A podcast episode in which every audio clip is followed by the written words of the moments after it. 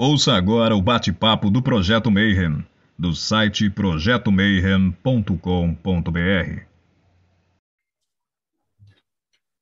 Bom dia para quem é de bom dia, boa noite para quem é da boa noite, 93 para quem é de 93. Hoje vai ser um bate-papo muito massa. Você, principalmente que está interessado em iluminismo, em hermetismo, filosofia e humanismo medieval. Hoje a gente vai falar um pouquinho do Renascimento e de uma das figuras mais importantes dentro do Renascimento e da magia como um todo. Né? Se você é hermetista hoje, provavelmente você deve alguma coisa para esse cara que a gente vai. Não o cara que a gente vai entrevistar, o cara, obviamente, que é o assunto da palestra que já morreu lá muitos e muitos séculos atrás. Né? Mas para falar sobre Marcílio Ficino, a gente vai convidar um cara muito foda. Eu ainda não vou dar um spoiler, né? Eu sei que ele é formado em filosofia pela USP, especialista em história pela PUC. Só que você está na segunda temporada do Bate-Papo e agora não sou mais eu só que entrevisto. E a gente montou o Boteco do Mayhem.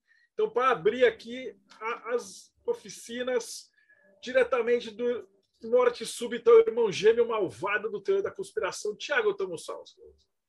Boa noite, galera. Hoje é dia de aprender bastante sobre a Renascença e como é que isso afeta a gente até hoje em dia. Do Projeto Mayhem, Rodrigo Elutarque. Salve, pessoal. Ansioso por essa aula e não se esqueçam de dar o joinha, é, e se inscrever no canal, apertar o sininho para é, receber as notificações desses vídeos diretamente dos reinos enoquianos, Ulisses Massá, de Paz Profunda, irmão. Opa, fala Marcelo, fala pessoal.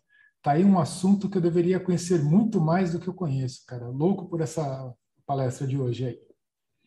E por falar em paz profunda, hoje a gente tem a presença do Frater Belras. Frater Belras que está mutado. E agora não está mais. Agora sim. Boa noite, todo mundo. Palestra de hoje aí, com certeza vai ser excelente. Vamos aprender um pouco mais sobre a tradição primordial. Será muito, muito bom para mim. E também representando a Eclésia Babylon, Bárbara Vox. Boa noite, olá pessoal. Hoje um dos períodos mais interessantes da história vai ser com certeza incrível e a gente está internacional, então diretamente do Japão. Bom dia, Robson Belli. Ohayou gozaimasu para quem está aqui comigo, Kombawa para quem está no Brasil. E vamos aprender um pouco mais do porquê o homem é o animal mais desgraçado da Terra.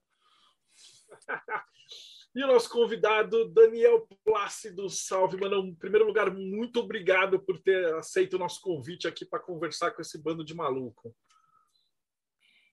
É, boa noite, Marcelo. Boa noite, pessoal. Eu que agradeço pelo convite. Estou contente de estar aqui. Estou gostando do, do estilo de vocês, do jeito mais descontraído de vocês. Espero não decepcioná-los ao final aqui dessa conversa. Não, cara, vai ser muito legal, mas é, aqui você sabe, a gente tem várias regras do projeto Mayhem. As duas primeiras a gente não pode comentar, mas como é a sua primeira vez aqui, você vai ter que contar para a gente da onde que você veio, né, cara? Quando você era criancinha, fazia como todos nós aqui, menos o Robson, que era satanista, a gente ia lá na igreja, pegava a hóstia e tal, e aí depois de 25 anos, 30 anos, a gente está todo mundo aqui na capirotagem. Como é que é a tua história? Vou contar um pouquinho para vocês, Marcelo, até prevendo, usando os meus poderes né, paranormais, eu previ que você perguntaria isso, e eu separei uns livros aqui, que tem um pouco a ver com a minha trajetória, né? É, eu não sei exatamente quando que começou esse meu interesse por religião, por mística, por, por esoterismo, mas eu me lembro assim quando eu era criança que eu não era exatamente essa versão, era uma versão adaptada, né?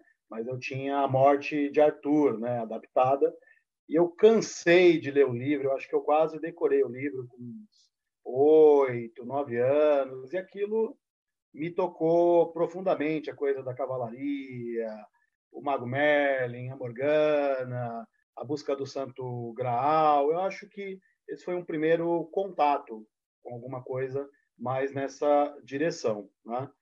E aí, dando um, um, salto, né, eu era da igreja evangélica, né, congregação cristã, bastante é, conservadora, tradicional, etc.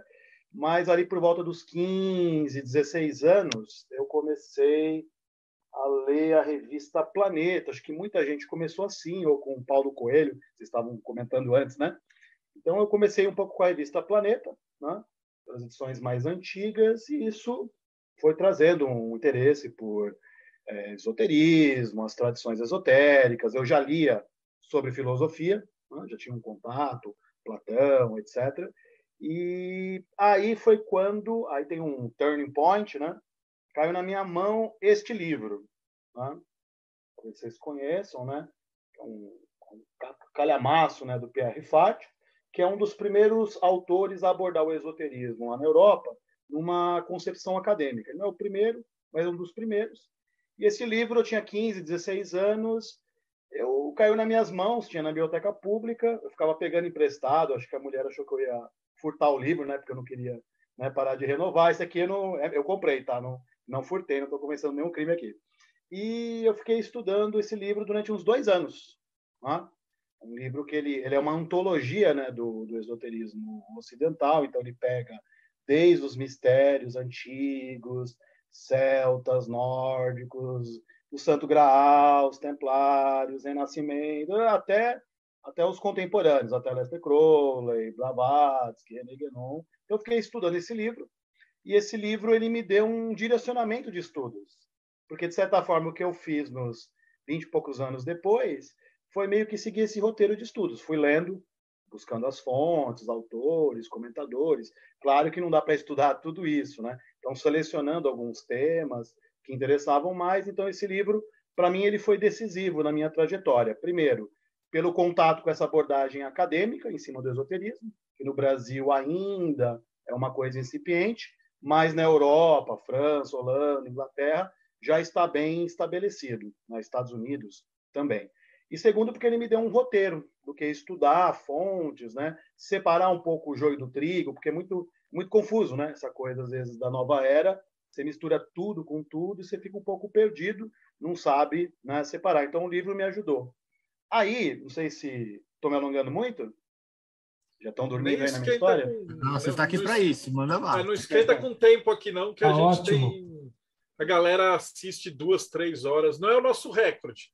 Nosso recorde foi um, um, um grão-mestre de uma ordem é, cristã que ele contou 1.100 anos da história da ordem, em três horas e meia, e ainda tinha uma galera assim assistindo querendo mais. Né? Não se preocupa que você está aqui no, no, Projeto Mayhem, no Boteco Mayhem, e a galera que escuta quer, quer saber. Ok, então, continuando, claro que eu disse para vocês que eu acabei selecionando alguns temas que me tocaram mais, que tinham mais convergência com a minha visão de mundo. E eu, assim, a primeira corrente esotérica que eu estudei mais foi a antroposofia do Rudolf Steiner, né? Foi o primeiro movimento que eu fiz contato, né, com a sociedade, com grupos. É, o Steiner tem uma obra, vocês sabem, gigantesca, acho que é mais de 300 volumes, né? Eu devo ter lido uns 100 desses 300, fiquei um, um tempo lendo aí, em espanhol, etc., além do português.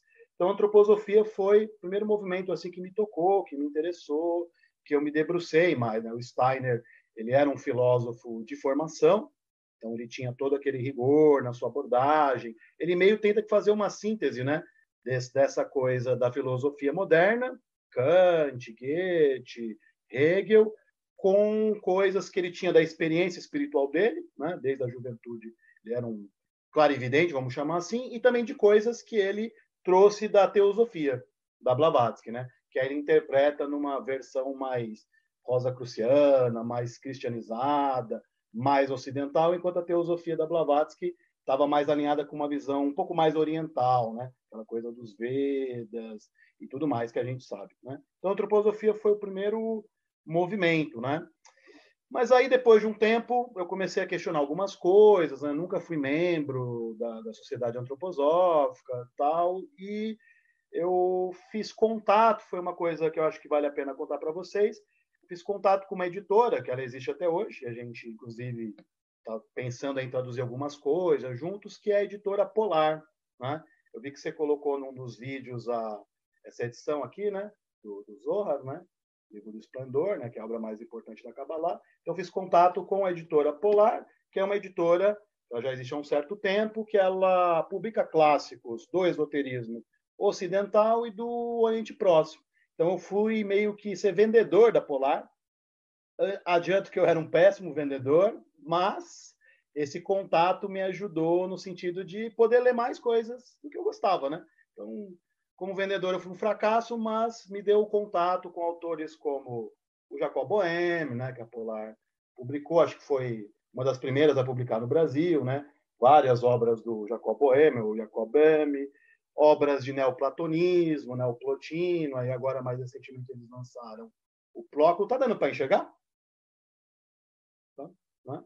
É, aí tem livros sobre hoje em dia, né? Sobre Santo Graal, é, alquimia e obras sempre clássicas, né? Autores assim que têm um peso, obras que têm uma relevância. Então esse contato com a Polar ele foi bastante importante, primeiro, para poder aprofundar os estudos de certas correntes da tradição ocidental, e segundo, porque também, ah, com esse contato com a Polar, eu fui conhecendo grupos, né? Eu vendia livros, por exemplo, nas Rosa Cruzes, esse contato com a Rosa Cruz Max Heindel, na época, a Mork, não que eu fosse membro, né? Mas sempre estava contato Rosa Cruz Áurea, o pessoal comprava os livros, né? E eu assistia uma palestra, era sempre ganhava revista, ganhava livro. Então, cara, para mim foi muito bacana, né?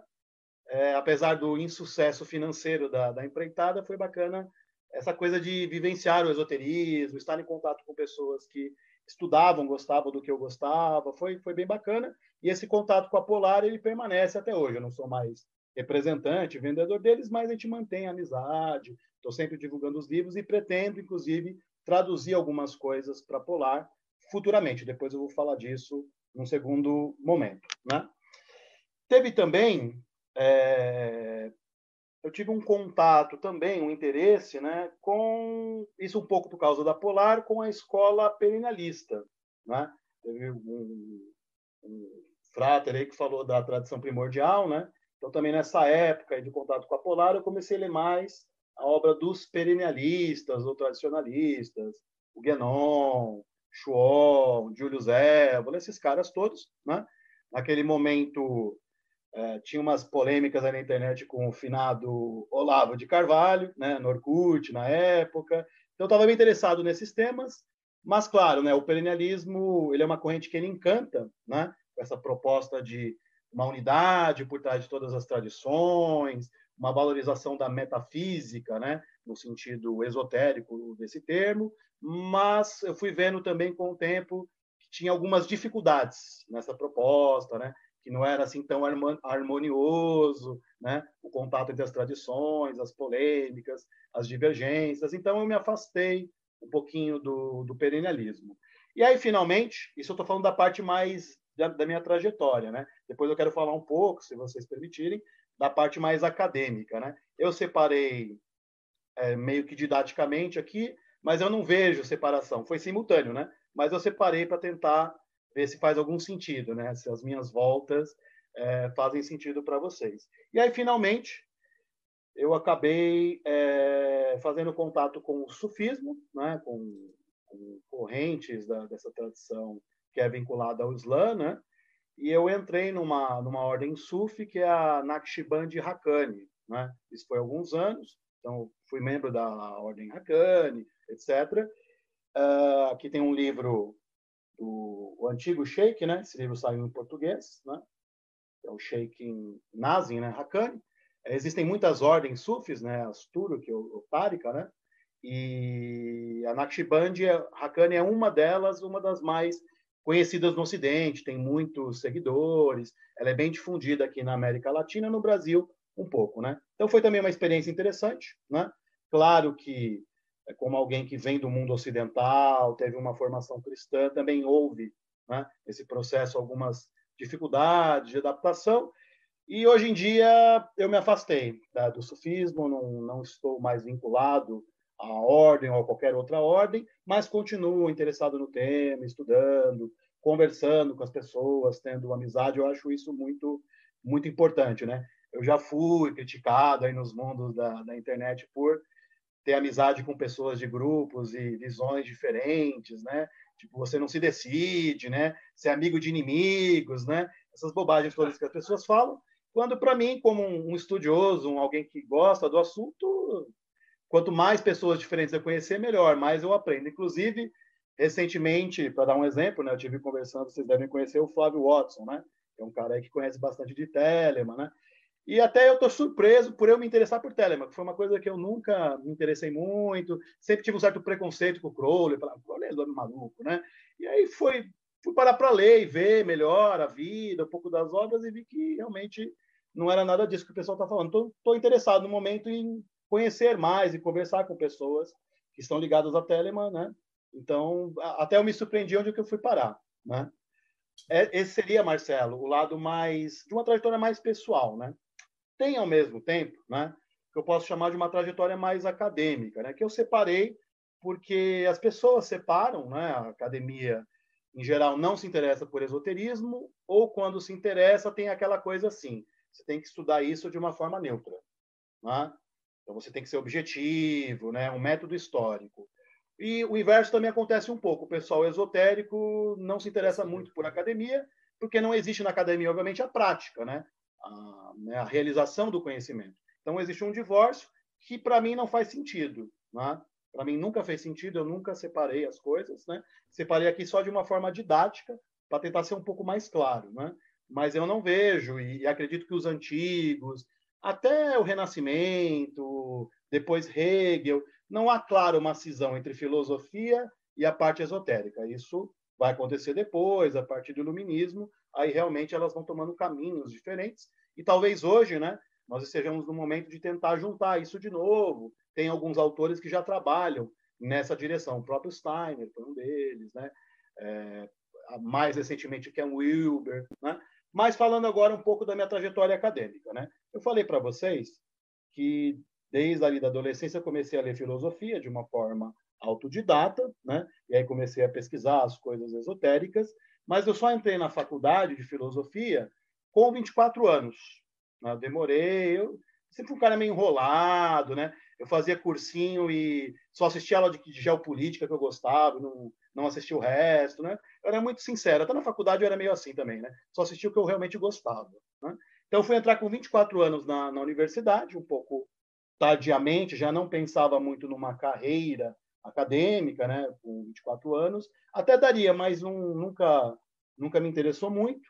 E a primeiro, o primeiro tema que eu comecei a pesquisar ali na iniciação científica tinha a ver com essa relação filosofia esoterismo. Né? Eu fui estudar a relação de Plotino com o gnosticismo. Né?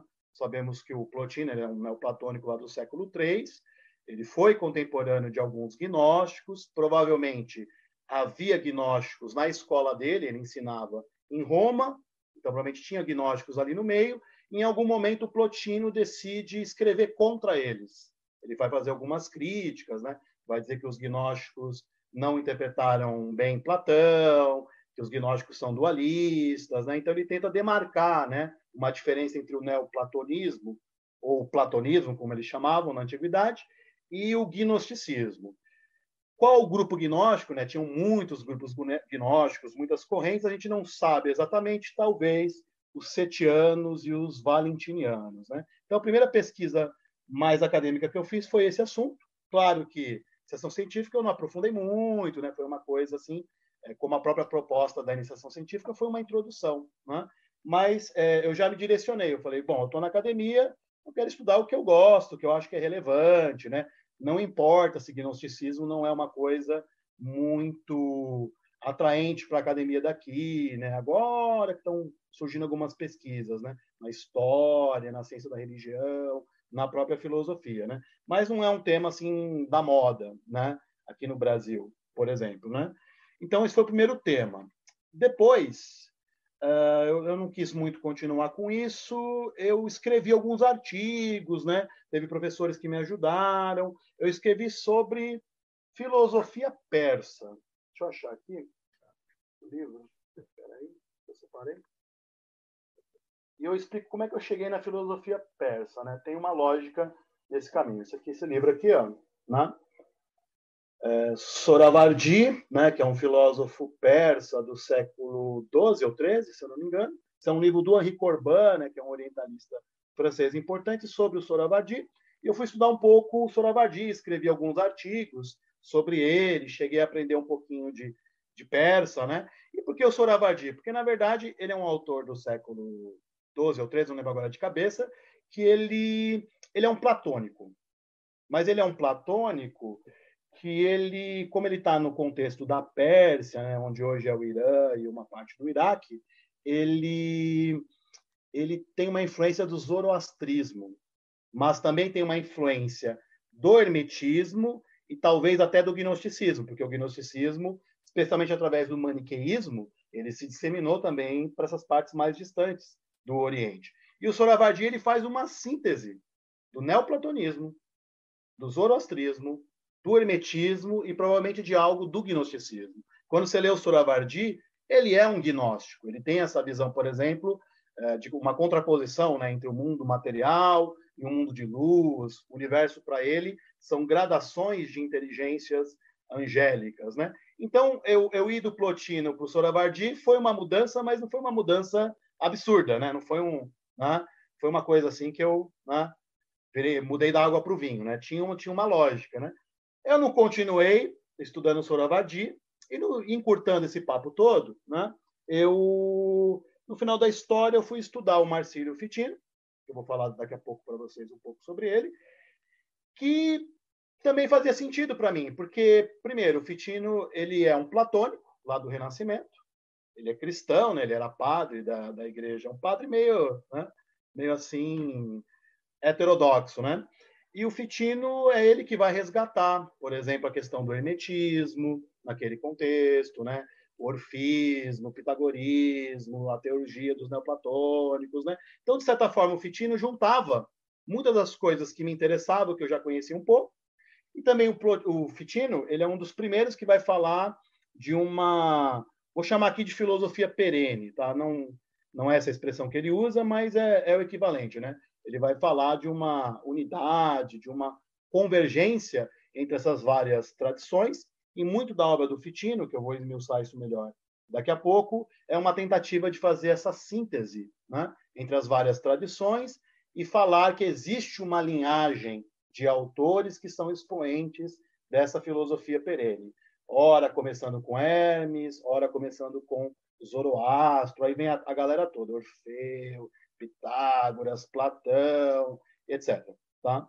Acho que é um pouco isso, e é o que eu estou estudando agora no mestrado, na Federal de Uberlândia, eu estou estudando exatamente esse tema da filosofia perene no Fitino, que foi o meu jeito de unir o meu lado mais esotérico com o lado da, da filosofia, da, da academia. Infelizmente, no Brasil, o Fitino não é um autor assim divulgado, conhecido. Eu acho que tem este livro sobre ele, uma menina da PUC, né, Talita Carvalho, acho que é o mestrado dela, né? Ela publicou um, um, livro sobre a questão do conceito de Deus, né? É um bom trabalho, é uma uma boa monografia.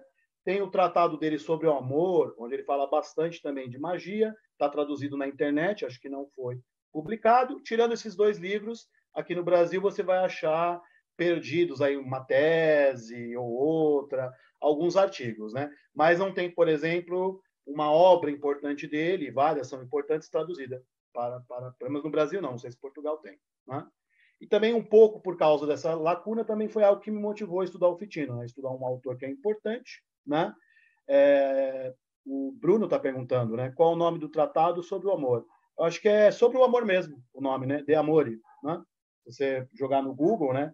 De Amore, Fitino, vai aparecer essa tradução, que eu esqueci o nome da professora que fez, e ela deixou na internet ela não publicou em livro, né? Ela fez uma espécie de e-book ou PDF. Eu queria parar um pouquinho agora, ver se tem perguntas, comentários. Já falei bastante.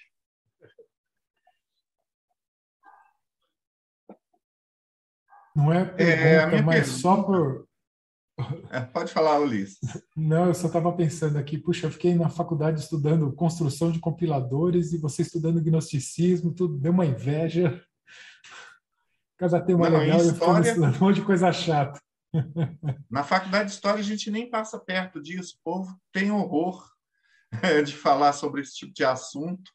Aí, assim, tinha um professor lá, que ele era Rosa Cruz, que eu é, conversava muito com ele, mas estudar esse assunto fora de, é, de questão.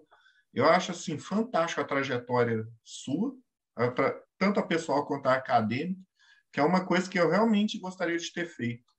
Mas caí na sala de aula e aqui estou, feliz, né? Mas tá bom. É, sobre Fitino, você é, vai fazer uma contextualização histórica É, para para quem estiver chegando de paraquedas assim, entender o que está acontecendo nesse período? É, a, gente, a gente não preparou as perguntas porque eu imaginei, como você falou que ia fazer uma apresentação de PowerPoint, que tem aqueles óbvios, assim, quem foi, por que ele é importante, etc, etc. Então eu não vou perguntar, segue, a palestra é tua, fica à vontade. Ok, então, então eu passo agora para a segunda parte, Marcelo e pessoal. Né? Então eu vou pedir licença para compartilhar o, o slide aqui que eu, que eu preparei, né? E justamente vai ter toda essa questão da contextualização, quem foi Fitino, os interlocutores dele, puxando para esse lado mais esotérico, né? Deixa eu compartilhar aqui com vocês. Bom, então eu vou fazer uma, uma introdução mais ampla, né? para chegar até o Fitino, fazer um caminho, né? O Moshe Idel, ele é um estudioso da Kabbalah, do pensamento hermético no Renascimento, e ele fala que uma coisa que marca essa questão do Renascimento, que tem a ver com o Fitino, né? e com outros autores, o Pico della Mirandola, esses caras todos que estão trabalhando no registro da filosofia oculta, do, do hermetismo e tudo mais, é que ali vai haver um encontro curioso de dois rios, né, que estavam vindo por caminhos diferentes.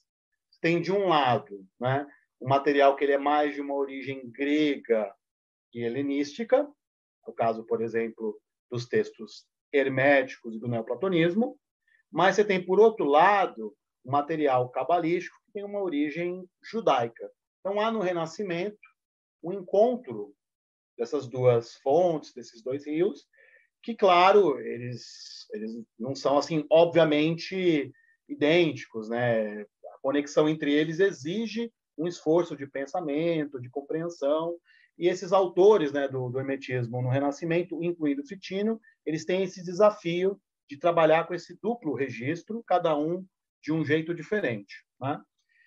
Não é por acaso né, que o Fitino, conhecendo especialmente esse material mais de origem grega e helenística, né, ele vai traduzir um monte de coisa, ele vai falar também de uma prisca teologia, né, que a gente pode entender como uma teologia antiga, ou até mesmo a gente pode chamar de filosofia perene. Né? O Fitino vai trabalhar por isso, porque para ele e outros autores era evidente a necessidade de fazer uma síntese dessas fontes diferentes e claro, né, que de alguma forma essas fontes elas remetiam a uma transmissão, a uma cadeia de transmissão.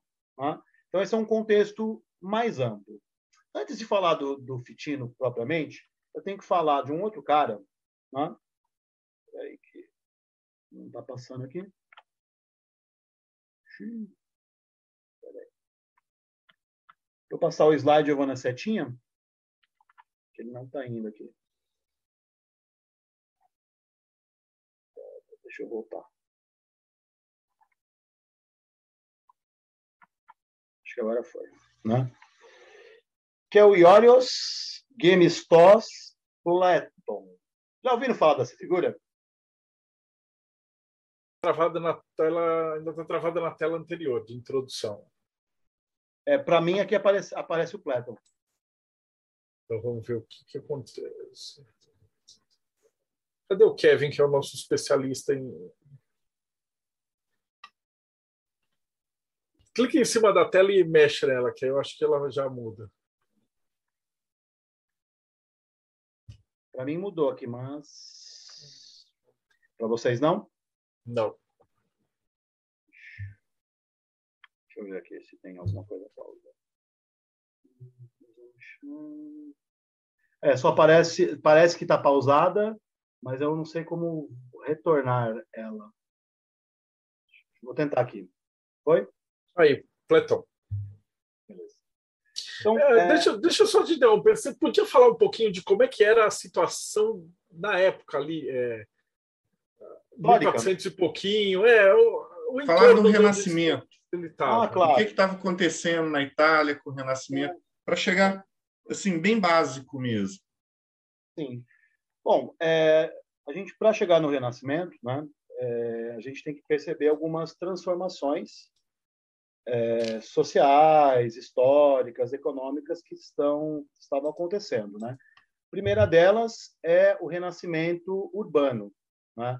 No final da, da Idade Média, as cidades, é, em contraste com o feudo, né, com o campo, elas voltam a ter importância, né? E a cidade ela é um ambiente de uma cultura diferente, né? É Uma a cidade ela tem uma dinâmica própria, aquela coisa, por exemplo, ela ela é mais profana, né? A coisa do jogo, do entretenimento. Isso também está ligado ao que os historiadores chamam de renascimento comercial.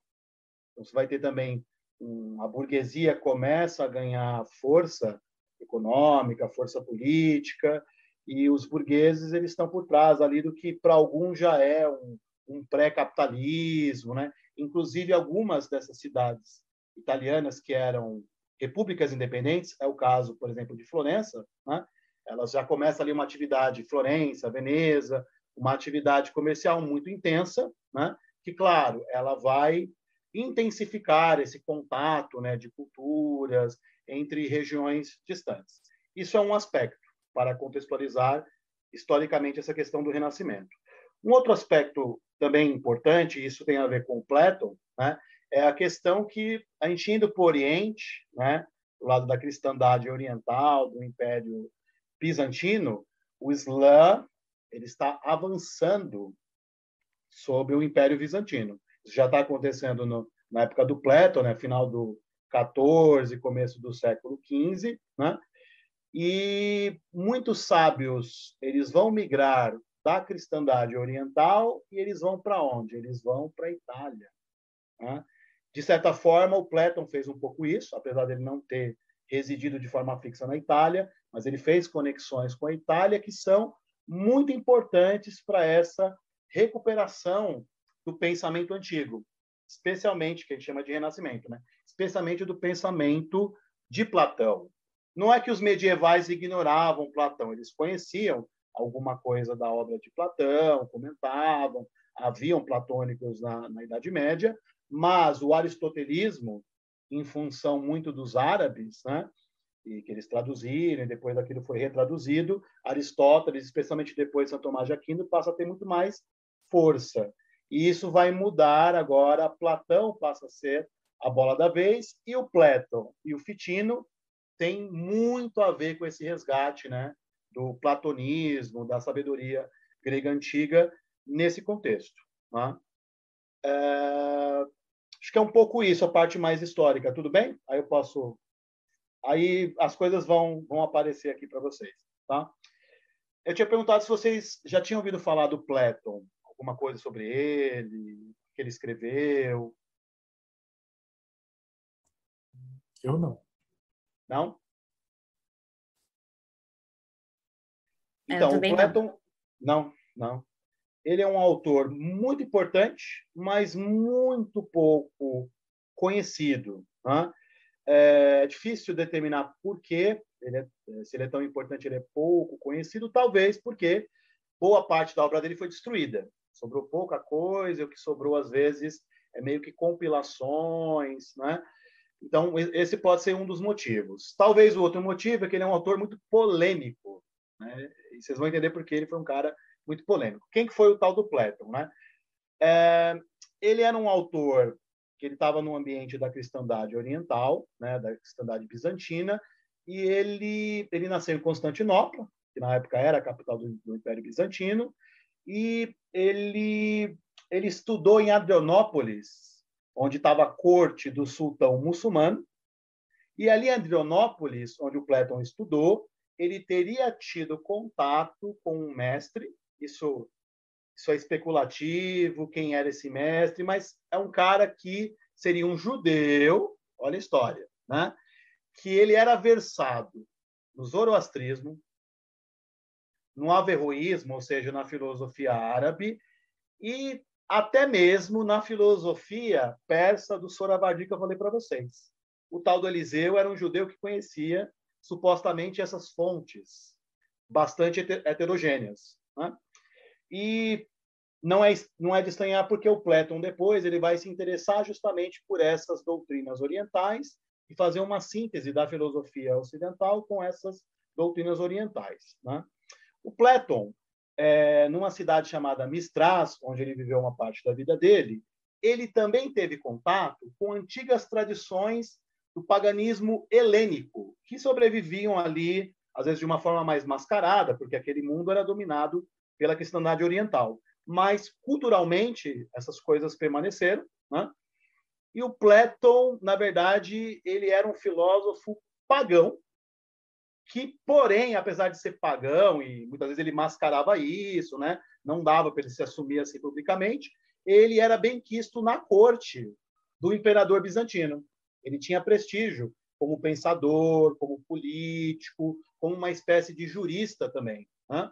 Isso é bastante curioso. E tão grande era o prestígio do Platon que, quando teve um concílio importante nessa época, tem tudo a ver com a questão do Renascimento, né? Foi o concílio da união das duas igrejas. Vocês sabem que lá desde o século XI, né, houve o cisma né, da igreja ocidental e da igreja oriental, e esse concílio que acabou sendo acabou ocorrendo em Florença, ele a proposta dele era reunificar as duas igrejas. Aí houve um deslocamento do imperador bizantino, que era o Miguel Paleólogo, e ele levou na no grupo dele, ele levou o Platon como uma espécie de representante, de consultor, inclusive para saber, né, nas discussões, se valia a pena ou não assinar os acordos. Claro que o imperador bizantino, na verdade, ele estava muito preocupado, e por isso ele queria o apoio dos católicos, com a evidente, é, o evidente crescimento do Islã. O Islã estava ali já em cima do Império Bizantino, né? E ele, o imperador bizantino queria o apoio dos, dos, dos católicos para ver se ele conseguia, né? Isso, a gente sabe que isso não vai dar certo, né? Depois Constantinopla cai, né? E já era fim para o Império Bizantino. Bom, mas então o Platon ele foi para Florença junto com a, o grupo do imperador, a delegação do imperador bizantino, e foi ali em Florença que ele teve contato com os humanistas, com os eruditos latinos. E o Platon, é, durante os eventos do, do concílio, né, ele se meteu a dar aula sobre Platão e platonismo. E com essas aulas, que diz que ele é um cara muito brilhante, tinha uma grande inteligência, erudição, né? ele falava em grego, né? o Império Bizantino é de cultura grega ou helênica. Ele vai encantar um tal de Cosme de Medici. Família Medici, famílias poderosíssimas de Florença, que simbolizam, em muitos sentidos, essa coisa do mecenato, do renascimento. Então, o Cosme ele ficou encantado com as aulas do Platon sobre Platão, né? E, na verdade, o próprio nome Platon é um apelido. O nome verdadeiro dele é Ionios Gemistos. Mas os eruditos latinos, eles gostaram tanto do Platon, chamaram de Platon por quê? Porque soava parecido com Platão. Essa é uma explicação possível, né?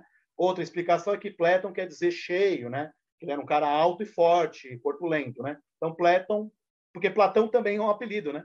Aquela história que Platão tinha uns ombros largos, etc. Platão não era o nome de Platão e Platão não era o nome de Platão, né?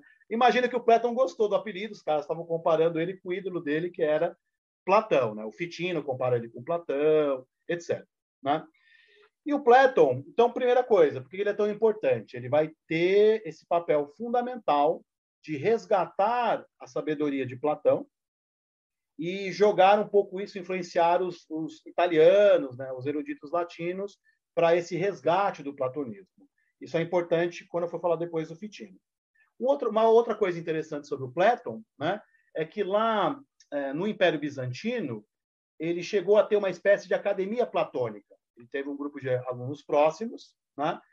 E, por exemplo, um dos alunos dele né, era o cardeal Bessarion, que o Bessarion, nesse concílio de, da União das Igrejas, né, o concílio de Ferrara-Florença, o Bessarion ele era da Igreja Oriental e ele migrou para a Igreja Romana e ele virou cardeal.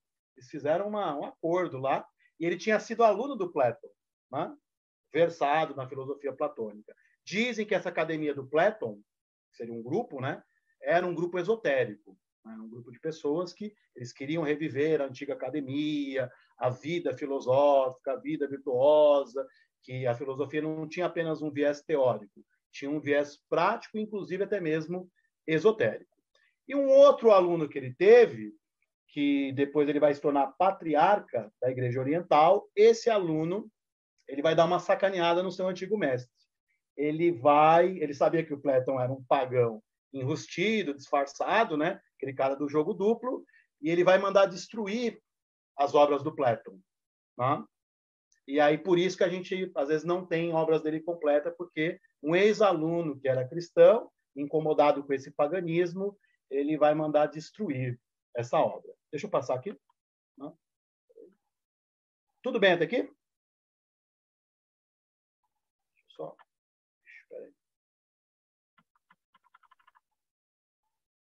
Deixa eu aproveitar e fazer uma pergunta.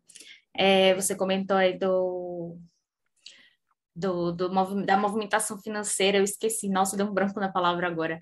Mas é, eu não conheço tanto de Florença, mas eu sei que em Milão tinha o movimento, por exemplo, da, da Bianca Visconti, que ela era uma grande patrocinadora dos pensadores e artistas da época. Você sabe dizer se em Florença também existia alguma presença feminina nesses círculos ou não? Olha, Bárbara, de cabeça eu não sei te dizer. É possível, mas assim, pensando aqui, sem consultar algum livro, uma figura feminina, eu não sei te dizer. A gente teria que pesquisar. Eu acho que é possível, né? Mas Sim. assim. É, por conta do tarô, eu sei mais de, de Milão e tal, até Borgonha, mas Florença eu sei pouco. Entendi. É, eu, não, eu não saberia te dizer assim, não em Florença, uma figura feminina. Teríamos que dar uma, dar uma investigada para poder falar melhor disso. Apareceu aí? Bom, é, não vou ter tempo aqui de falar, esmiuçar a filosofia, o pensamento do Plato, né? Mas eu queria, acho que vale a pena comentar, porque isso tem muito a ver com o Fitino, né? Que um dos poucos livros deles que sobraram, na verdade, sobrou uma espécie de compilação esse livro não é a versão original, que é o Tratado das Leis, que é considerada a obra mais importante do Platão. Nesse livro, curiosamente, ele vai falar de uma linhagem dos sábios antigos. Ele vai fazer isso, claro que é uma construção né, fictícia dele, vamos dizer assim, mas ele, ele vai falar que existe uma linhagem de expoentes da verdade, da sabedoria eterna, da sabedoria perene, né?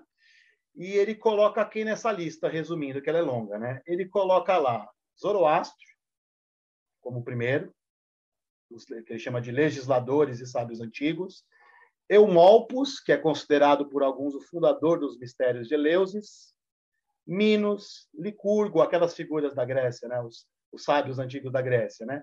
Numa Pompílio, que é em Roma é considerado, né, o criador dos mistérios.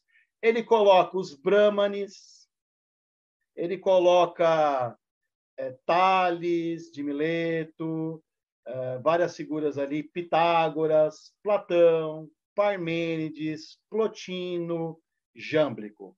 Então é muito curioso essa linhagem, né? Então a gente pode considerar que o Platão ele é um dos primeiros a falar de uma filosofia perene, a apresentar uma linhagem, nesse livro Tratado das Leis. Isso é muito importante para o Fitino e para os renascentistas depois. E é curioso que, além de colocar os gregos, né, ele coloca na história os persas e coloca até mesmo os brahmanes. Né? Claro que eu não acredito que o, Platão conhecia muita coisa sobre o pensamento indiano, mas ele provavelmente ouviu falar, tinha alguma referência, né? E ele faz então essa linhagem praticamente universal, né? Porém, se vocês repararem, como ele era pagão, ele não coloca os judeus, os judeus não entram, muito menos os cristãos. Né?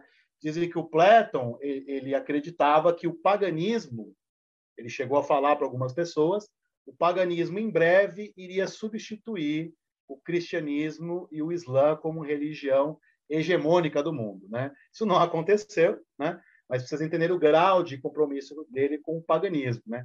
Ele chega a falar na filosofia dele, além de resgatar Platão, os neoplatônicos, ele retoma conceitos da mitologia. Então, ele vai comparar, por exemplo, o Uno, né, que é um conceito de Plotino, com Zeus, né? a alma do mundo com Hera. Então, ele é um autor também interessante para quem gosta de paganismo, uma vertente mais filosófica. O Platão também é interessante e por essa coisa dele falar de uma filosofia perene, quase universal, que ele não coloca os judeus e os cristãos na história.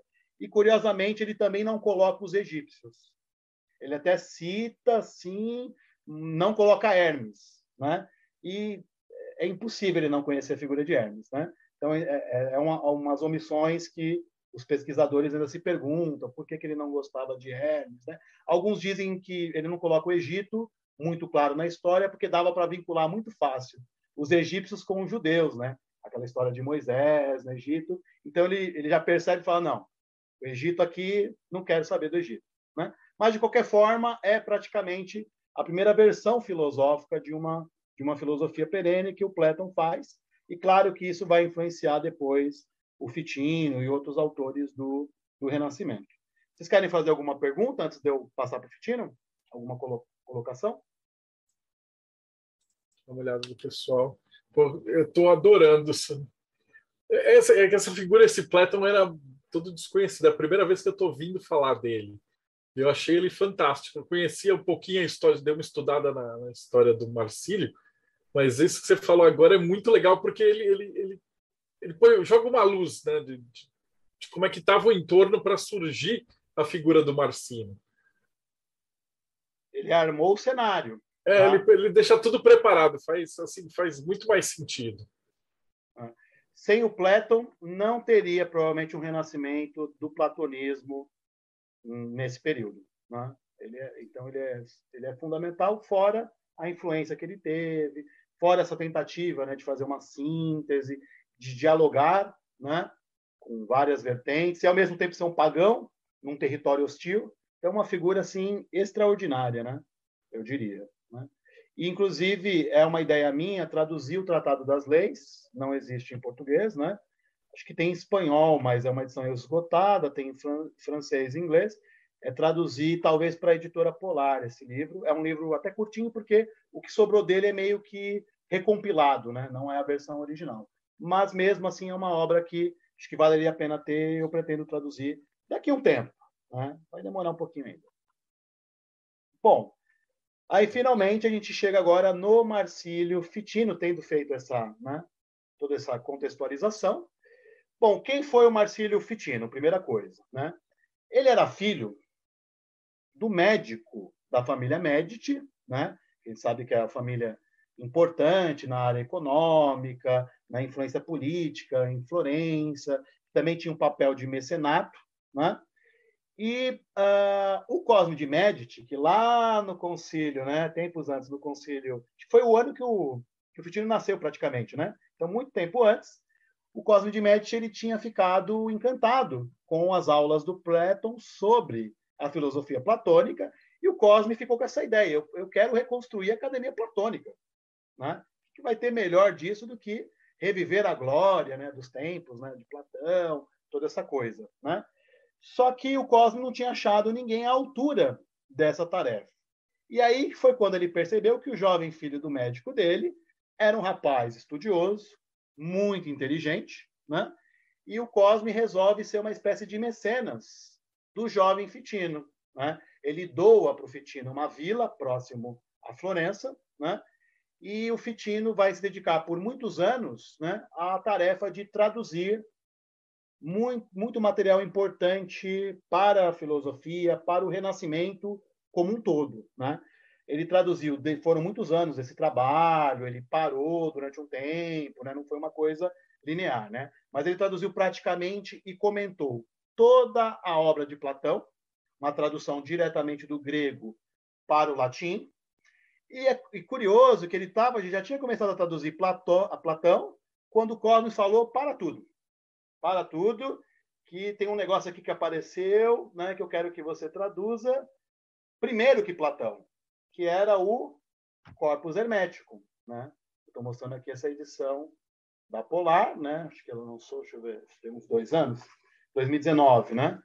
Então, o corpus hermético. Então, Fitino para um pouco de traduzir Platão e vai traduzir o corpus hermético, né? Que, claro, nesse período, a figura de Hermes e toda aquela coisa que eles achavam que tinha uma antiguidade, assim, quase que antediluviana dos textos herméticos, né? E quanto mais antigo, maior a autoridade, e Hermes é um dos sábios ou teólogos antigos, né? Então tinha toda essa expectativa em torno do hermetismo e o Fitino traduz.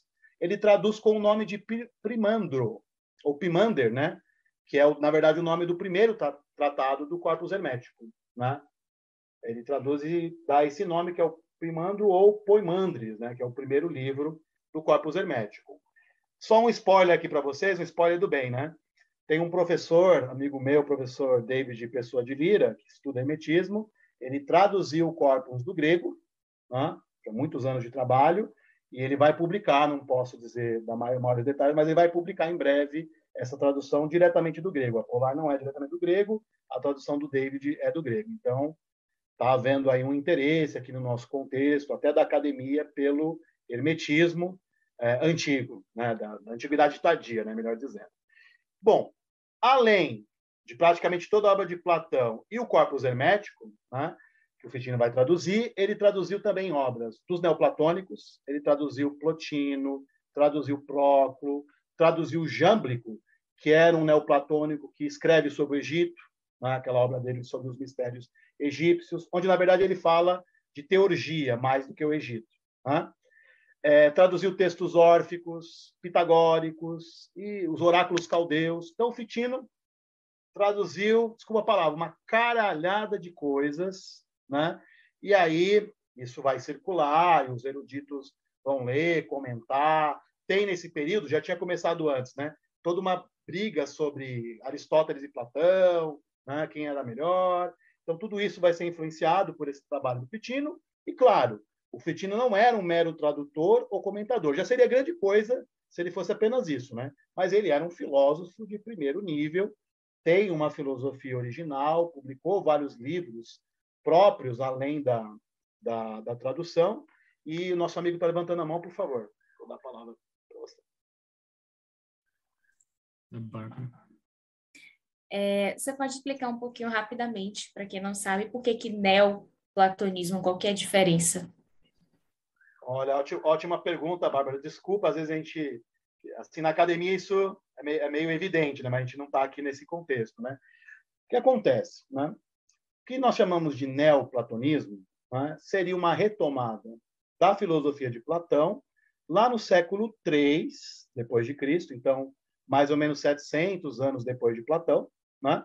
num contexto de sincretismo cultural. O Plotino, por exemplo, ele nasceu no Egito e depois ele foi para Alexandria e finalmente em Roma. Né? O Plotino, na verdade, o mestre de Plotino, que era Amônio Sacas, que ninguém sabe direito quem foi, seria é, considerado o fundador do tal do neoplatonismo.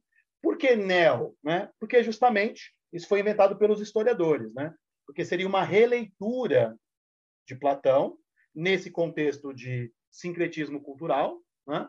que, claro, os chamados neoplatônicos, eles vão desenvolver algumas teorias, ideias que Platão não desenvolveu, pelo menos não de forma claramente, né? de forma clara. Por exemplo, né? o Plotino ele concebe a realidade, né?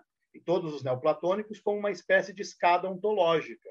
A realidade são vários níveis, como se fosse uma cascata. Né? Você tem a origem de tudo, que o Plotino chama de uno, a unidade absoluta, que se desdobra para se autoconhecer do que ele chama de nous, que é a inteligência, que gera uma vida, que é um terceiro grau, que é a alma do mundo. Onde que está o mundo material? É a escala mais baixa.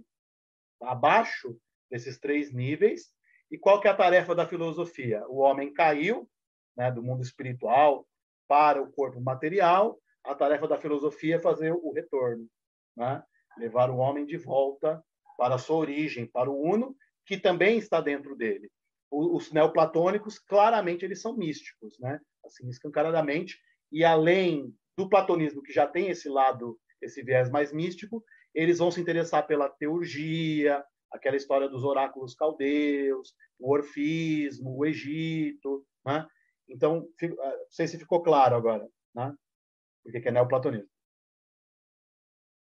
Perfeito, obrigada. É isso, eu que agradeço a pergunta. O Rodrigo? É o Rodrigo? É, Tiago. Tiago, desculpa. É, Daniel, é, queria que você falasse um pouco sobre a influência moura no, no Marcílio Fitino, porque eu sempre escuto falar que o Platão, Aristóteles, a gente veio para a Europa graças aos árabes. Como é que foi essa influência? Ele já estava traduzido pelos árabes quando ele traduziu, ou foi antes, foi paralelo? Como é que é essa dinâmica? É... Algumas coisas, na verdade, os árabes eles ajudaram muito mais no resgate de Aristóteles, né? Muitas obras de Aristóteles, porque inclusive havia umas confusões, né? Por exemplo, tem um livro chamado Teologia de Aristóteles, né? que não é um livro de Aristóteles, é um livro que ele é muito mais neoplatônico do que aristotélico. Na verdade, seriam, deixa eu pegar aqui, as mãos, né? A teologia de Aristóteles seriam quase que paráfrases do, do Próclo e do Plotino. Tá? Então, os árabes eles misturavam Aristóteles com Platão. Tá? É, como eu tinha dito antes, né, Platão, algumas obras já eram conhecidas na, e traduzidas né, na Idade Média, mas assim dá para dizer que os estudos de Platão eles vão dar um upgrade gigantesco depois de Fitino, porque são traduções diretamente do grego, porque muitas vezes o material dos árabes eram retraduções, era tradução da tradução que os caras traduziam. Às vezes era traduzido do siríaco para o árabe, e aí o cara ia traduzir para o latim. Então imagina a qualidade dessas traduções, provavelmente era baixa. Então o, o Fitino ele tem um papel importante nesse resgate de Platão com traduções mais fidedignas. Não é que Platão fosse desconhecido né, no, no medievo, né? mas há, claramente, no Renascimento, Platão, eu diria que ele sobrepuja um pouco a influência de Aristóteles. Mas, claro, né, o Fitino mesmo falava que é, a filosofia começa por Aristóteles. Aristóteles é importante, mas depois vem algo superior, que é Platão. Claro, né, ele é um platônico, ele vai puxar a sardinha do lado do, do próprio do próprio Platão. Não sei se ficou claro, Tiago, né? É que tem, cara, tem muitos detalhes. Isso aí é um, é um negócio muito doido. Foi puxar, né, todo esse detalhe das traduções, as confusões, né, que se fizeram. Então, acho que a partir de Fitino a coisa fica um pouquinho mais clara, né? A qualidade das traduções e tudo mais. Tá? É, tá excelente, obrigado. Acho que é o Robson que vai perguntar. Então, é, eu queria perguntar se algumas questões, né, a respeito do Picatrix, parece que ele tem, ele depois que ele foi se tornou padre, ele teve uma acusação de necromancia por parte da igreja também, né? Isso tem a ver com Picatrix? Ele traduziu Picatrix? É, eu, eu não sei te dizer se essa acusação é, tem a ver com Picatrix, tá? nem se o Fitino traduziu. Eu não lembro dos, do, eu peguei alguns artigos sobre as traduções, eu não lembro de ter visto o Picatrix como tradução do Fitino. Que ele traduziu o corpus hermético, mas pode ser que sim, aí teria que, que pesquisar, Robson, não, não sei te dizer. Mas a, a, acusação, né, como ele fala sobre magia em vários livros, né, ele fala, por exemplo, no De Amore, sobre magia, ele fala num outro livro chamado Sobre a Vida, De Vita, ele fala sobre magia, e claro, né? Magia Fitino é muito mais a questão da magia natural, da filosofia da natureza, não é bem um negócio cerimonial, né? Então aí rola essa acusação dele ser um necromante. Eu acho que o Pico della Mirandola também vai ter umas suspeitas nesse sentido, mas assim, eu não saberia te detalhar muito bem essa questão do Picatrix, nem das acusações sobre o Fitino, né? Eu teria que, que investigar melhor. Na verdade, nem é o foco da minha pesquisa nele, né? O foco da minha pesquisa nele é a filosofia perene, mas que tem sim alguma relação com esse tema da, da magia, Robson. Eu vou ficar te devendo um pouquinho. Me desculpa.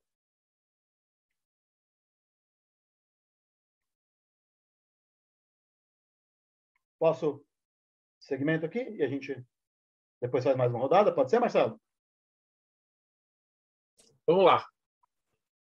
Ok. Então, é, tinha dito para vocês que o Fitino ele não é apenas um comentador e tradutor, ele é um filósofo original.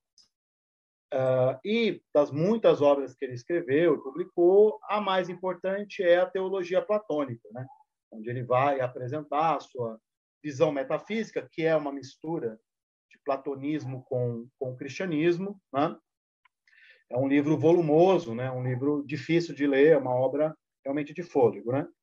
Uh, e como está aparecendo aí, o Fitino teve essa suspeita né, de envolvimento com feitiçaria, porque ele é um autor, como muitos renascentistas, ele vai trabalhar, ele vai comentar magia, astrologia, a questão do hermetismo, o próprio platonismo ou neoplatonismo já tem esse viés mais esotérico, e por ele ser um sacerdote, né, ser um padre, ser um padre ordenado, imagino que ele era muito mais focado, né, por conta disso. Então, seria uma, uma apresentação mais geral do Fitino. Né? E aí eu queria falar para vocês, que é o tema que eu pesquiso, isso tem a ver com Platon e tudo mais, que é o tema da prisca teologia. Né? O Fitino não usa a expressão filosofia perene, ele prefere usar a prisca teologia. Né? Quem vai usar a expressão filosofia perene é um católico posterior chamado Agostinho Esteuco, que era bibliotecário do Vaticano e ele publica um livro chamado Sobre a Filosofia Perene. Né? Ele o Fitino, ele lê o Pico da Mirândola, inclusive ele critica. Né? O Agostinho Esteco, para ele, a filosofia perene é a verdade original que Deus revelou a Adão, e depois foi se espalhando para vários povos, e aí vem o cristianismo e resgata, a, digamos assim, a potência original dessa verdade revelada. O Fitino é, não é exatamente esses termos que ele coloca, né? Fitino, na verdade, é, sobre a prisca teologia, a teologia antiga, ele vai apresentar várias versões ao longo do tempo. Né? Então, ele vai mudar um pouquinho né, a apresentação, a elaboração desse tema, conforme a obra. Eu diria que ele foi depurando essa, essa concepção, foi amadurecendo ela. Né? Por exemplo, primeira vez praticamente que ele fala disso vai ser justamente no prefácio do Primando, né, ou do Corpus Hermético, né, é, onde ele vai dizer que existia uma linhagem de sábios antigos. Tá? Deixa eu passar aqui, peraí. E ele coloca Hermes Trismegisto, né, ao qual é atribuído o corpus hermético, como o primeiro dos sábios antigos. Aí ele fala que depois de Hermes veio Orfeu, veio um tal de Aglaufemo, que é uma figura muito mais lendária do que histórica, que seria um órfico que teria iniciado Pitágoras. Então, Aglaufemos, Pitágoras, Filolau, que é um pitagórico que teria tido contato com Platão. Então, essa é a primeira versão do que o Fitino apresenta a Prisca Teologia, né, a teologia antiga, ele coloca esses autores. Ele teve nisso uma influência desse livro aqui do Próculo, né? O Próculo faz algo parecido, ele só não coloca Hermes, né? Ele começa com Orfeu. Então, Fitino provavelmente tirou isso do Próculo, que ele conhecia muito bem, que ele traduziu, inclusive. Né? Uh, em obras posteriores, o Fitino vai mudar um pouquinho essa versão. Né? Ele vai colocar Hermes em segundo e ele vai colocar quem em primeiro? Zoroastro, o grande mago persa. Né? Ele diz que o primeiro dos sábios antigos, dos teólogos antigos, é Zoroastro. Aí ele mantém, né? Aí vem Hermes, Orfeu, Gamofemo, Pitágoras, depois Platão, e ele já amplia ele já coloca o cristianismo na história, porque ele era um cristão e para ele é evidente que não dava para deixar o cristianismo de fora, né? E tinha todo aquele debate, que era um debate dos antigos, né? Por exemplo, era evidente que o cristianismo foi influenciado pelo platonismo, tá? Então eu não posso descartar a sabedoria pagã, mas eu também não posso dizer que a sabedoria pagã é superior ao cristianismo. Então esse debate que era uma coisa lá da antiguidade, ele retoma aqui, ele reaparece no Fitini, nos renascentistas, né? Como conciliar o cristianismo com essas tradições, sem desvalorizar o cristianismo e sem deixar de dizer que, no fundo, o cristianismo é um pouquinho melhor. Né? Então, a versão do Fitino da, da filosofia perene ou da prisca teologia é uma versão mais cristianizada. Né? O Platon, né, que a gente falou antes, o cristianismo ele nem coloca, né? ele não gostava nem do cristianismo, muito menos do, do judaísmo. Aí, o, o Fitino ele vai continuar elaborando isso, Por que, que ele coloca Zoroastro como o primeiro? Tem uma discussão entre os especialistas né, na obra do, do Fitino. Alguns dizem que Zoroastro, porque dava para fazer uma conexão com o próprio cristianismo, por conta daquela história dos magos que visitam o menino Jesus. Né? Quem seriam os magos? Os magos seriam eh, sacerdotes do zoroastrismo. Né? Então, como os magos visitaram Jesus, já haveria ali uma conexão, em certo sentido, do zoroastrismo com o cristianismo. Então, Fitino coloca Zoroastro, provavelmente porque por esse caminho daria para fazer já uma ligação do zoroastrismo, da, da tradição persa, com o cristianismo. Provavelmente é por isso que ele deixou Hermes em segundo. Essa é uma, uma hipótese. E aí, uh, numa carta bem posterior, né, uma carta de 489, né, dez anos antes do Fitino morrer, ele retoma mais uma vez o tema da presta teologia, e agora eu diria que ele chuta o balde, né? porque agora ele já coloca um monte de gente, inclusive os árabes, que o Tiago perguntou. Então ele coloca lá, além de todos esses aí, Zoroastro, Hermes, Platão, Pitágoras, ele coloca os neoplatônicos, ele coloca Avicebron, Alfarabi, que era um que era persa, mas era muçulmano, é, Avicena, Avicena era espanhol, né? Ibn Rushd, né? E aí coloca medievais como Dos Escoto e coloca o Bessarion. O Bessarion é aquele cara que tinha sido discípulo do Platão, que tinha migrado da Igreja Oriental, virou cardeal romano e o Fitino conhecia o Bessarion, ele fala que o Bessarion e o Nicolau de Cusa são expoentes mais contemporâneos dessa linhagem de uma filosofia perene, de uma de uma sabedoria perene. Né? Então é bem curioso como o Fitino foi reelaborando essa mesma ideia. Né? Claro que ele não foi o único autor esse tema da filosofia perene, ele começa aí no Renascimento e isso vai, essa história vai até Blavatsky, René Guénon, continua até hoje ainda autores, né, que falam sobre teosofia ou filosofia perene, né? Não necessariamente nos mesmos termos que o Fitino, mas há algumas semelhanças, né? Algumas ah, aproximações que a gente pode fazer. No caso do Fitino, como eu falei várias vezes, a versão dele é mais cristianizada, né? O cristianismo tem um papel importante nessa linhagem toda porque ele era um cristão, né? Não teria como ele ignorar. Vocês gostariam de comentar, perguntar alguma coisa? Eu só fazer um comentário que você vai falando assim, minha cabeça vai explodindo. Eu tenho vontade de fazer tipo um, um super trunfo com esses nomes para ir seguindo as datas. Pra... Eu, eu, sou um cara muito visual, né? Você vai falando, eu vou uhum. imaginando já um, as, os cards para você poder colocar, né? Porque às vezes é muita gente. Claro, você é o primeiro convidado, mas assim, inclusive eu te, te agradecer que você também indicou mais gente para falar desses outros personagens. Então, com certeza, essa, essa palestra, vai, eh, quem está escutando a gente vai ter que escutar outras vezes, porque daqui a pouco a gente vai ter outros convidados que vão falar desses personagens que você citou. E aí depois, a hora que você assiste de novo, vai ter uma outra visão.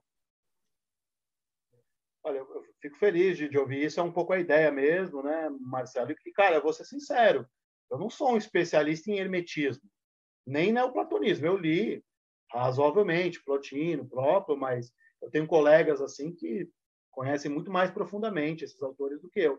Mas o Fitino ele desafia a nós trabalharmos. É, é que ele, ele passa por muita coisa legal. Então, quando você está estudando história do tarô e tal, é, vai estar um pouquinho mais para frente, mas eles pegam é, do Pico della Mirandola, de vários outros personagens que estão esbarrando ali.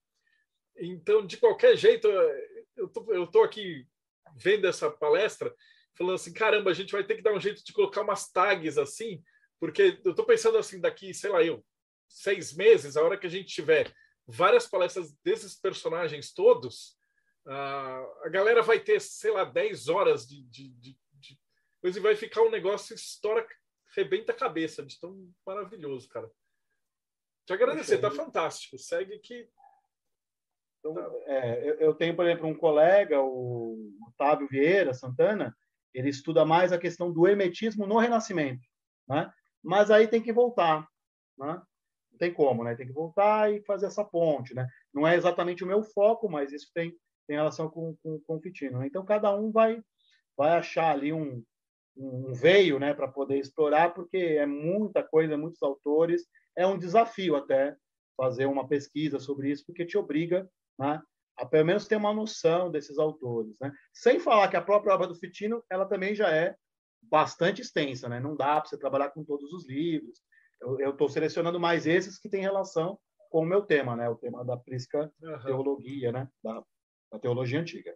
E aí, fazendo essa ponte, né, que você já antecipou, né, não daria para não falar um pouco, eu não sou um especialista no Giovanni Pico della Mirandola, né, mas ele, ele tem uma, uma relação muito intensa, uma influência do Fitino, então eu vou falar um pouco dele. Né.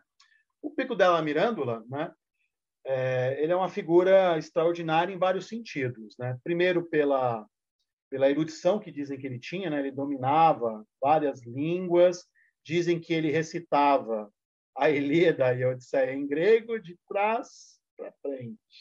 Não faço ideia de como ele fazia isso, né? Uh, então, uma figura que virou um sinônimo né, de uma sabedoria, de uma erudição colossal, de uma memória colossal. E o Pico, ele tem essa essa influência do Fitino. Ele, ele via, às vezes, o Fitino como uma espécie de um irmão mais velho, quase um professor. Né? Eles tinham essa relação. Agora, o Pico ele vai por outro caminho e, em certo sentido, ele também fala de uma prisca teologia de uma forma diferente. Que esse é um pouco também um tema. É, você viu ali no Facebook a professora Ana Pado, né? Ele está publicando um livro. Quem sabe você convida ela, se não convidou ainda, para vir bater um papo com vocês, né? O Pico ele vai para o caminho da cabala, né? Então ele ele teve como mestre, né? Um dos mestres dele foi um rabino que era o Johann Alemano, né? que era versado tanto no platonismo quanto na Kabbalah. Existia também um platonismo judaico, assim como você tinha um platonismo árabe, né? platonismo persa, o Soravadi, você tinha um platonismo judaico, que isso é uma coisa que remonta lá ao Filo de Alexandria, né? que é praticamente o primeiro filósofo judeu, que vai fazer a síntese de Platão com o judaísmo, que é importante para o cristianismo depois. E o Johann Alemano, ele era versado em Cabala, ele era versado na filosofia platônica, e o Johann Alemano, ele já ele era interessado por esses temas esotéricos, né? É, o Pico ele tem obras sobre a questão né, do, do, humanismo que vão marcar o Renascimento, né, o discurso dele, oração sobre a dignidade do homem, é talvez o texto filosófico mais conhecido, né, do Renascimento, que inaugura essa coisa do humanismo, né? ele coloca lá, como é que é? Acho que é o Asclepio que fala, né? Não existe milagre maior do que o homem, no discurso sobre a dignidade. E uh, o Pico, ele tinha um projeto, né? De, ele escreveu várias teses, foram 900 teses ou conclusões, cabalísticas, mágicas, filosóficas, eu não lembro agora o nome todo da obra, né? E o projeto dele era defender essas teses é, de, para o Papa, né, fazer um debate na frente do Papa, né, defender essas teses, onde ele defendia, na verdade, uma síntese, uma unidade entre as várias tradições, é, basicamente tentando conciliar a cabala, o cristianismo e a magia. Só que o debate acabou não rolando, porque o, o Pico ele vai ser meio que condenado, né? As teses, algumas teses vão ser condenadas e o debate não acontece, né? esse projeto dele. E não muito tempo depois ele acaba morrendo precocemente, né? E a morte do Pico abalou bastante o Fitino, né? A morte do Pico, uma morte precoce, né? Um talento, um gênio desse nível, foi embora muito jovem. E também os Medici começam a perder poder em Florença e o cenário político começa a mudar nos últimos anos de vida do, do Fitino e tudo isso vai abalar bastante ele, né? Então, basicamente, esse era o projeto do Pico, por outro caminho, usando mais a tradição judaica, Kabbalah, tentando fazer uma síntese disso com magia e cristianismo, ele também tem uma espécie de teologia, de filosofia perene, né? Então essa coisa de buscar uma unidade, uma síntese das tradições, estava na ordem do dia entre os renascentistas, né? É, era muito evidente para eles como a gente vai trabalhar com todas essas fontes que vêm de uma antiguidade remota, então provavelmente existe uma linhagem. Alguns falam que existem mais de uma linhagem né, nessa filosofia ou tradição perene. Acho que era um pouco isso que eu gostaria de, de falar sobre o, sobre o Pico. eu deixo vocês muito por cima, né? Se querem perguntar mais alguma coisa ou complementar o que eu falei. É, e o Pico della Mirandola ele vai influenciar diretamente na criação do tarot. Que é, parece que tem um debate enorme lá na academia, porque eles não conseguem provar essa conexão. Mas ele, ele frequentava a mesma vila, o mesmo castelo, se eu não me engano, ele era parente até do. Ah, agora vai me fugir o nome do cara que, fez, que escreveu os poemas do tarô. É com B o nome do cara. Vê se você lembra. Petarco. Tá, é. Ele faz os 78 Francesco poemas. Petarco, não é?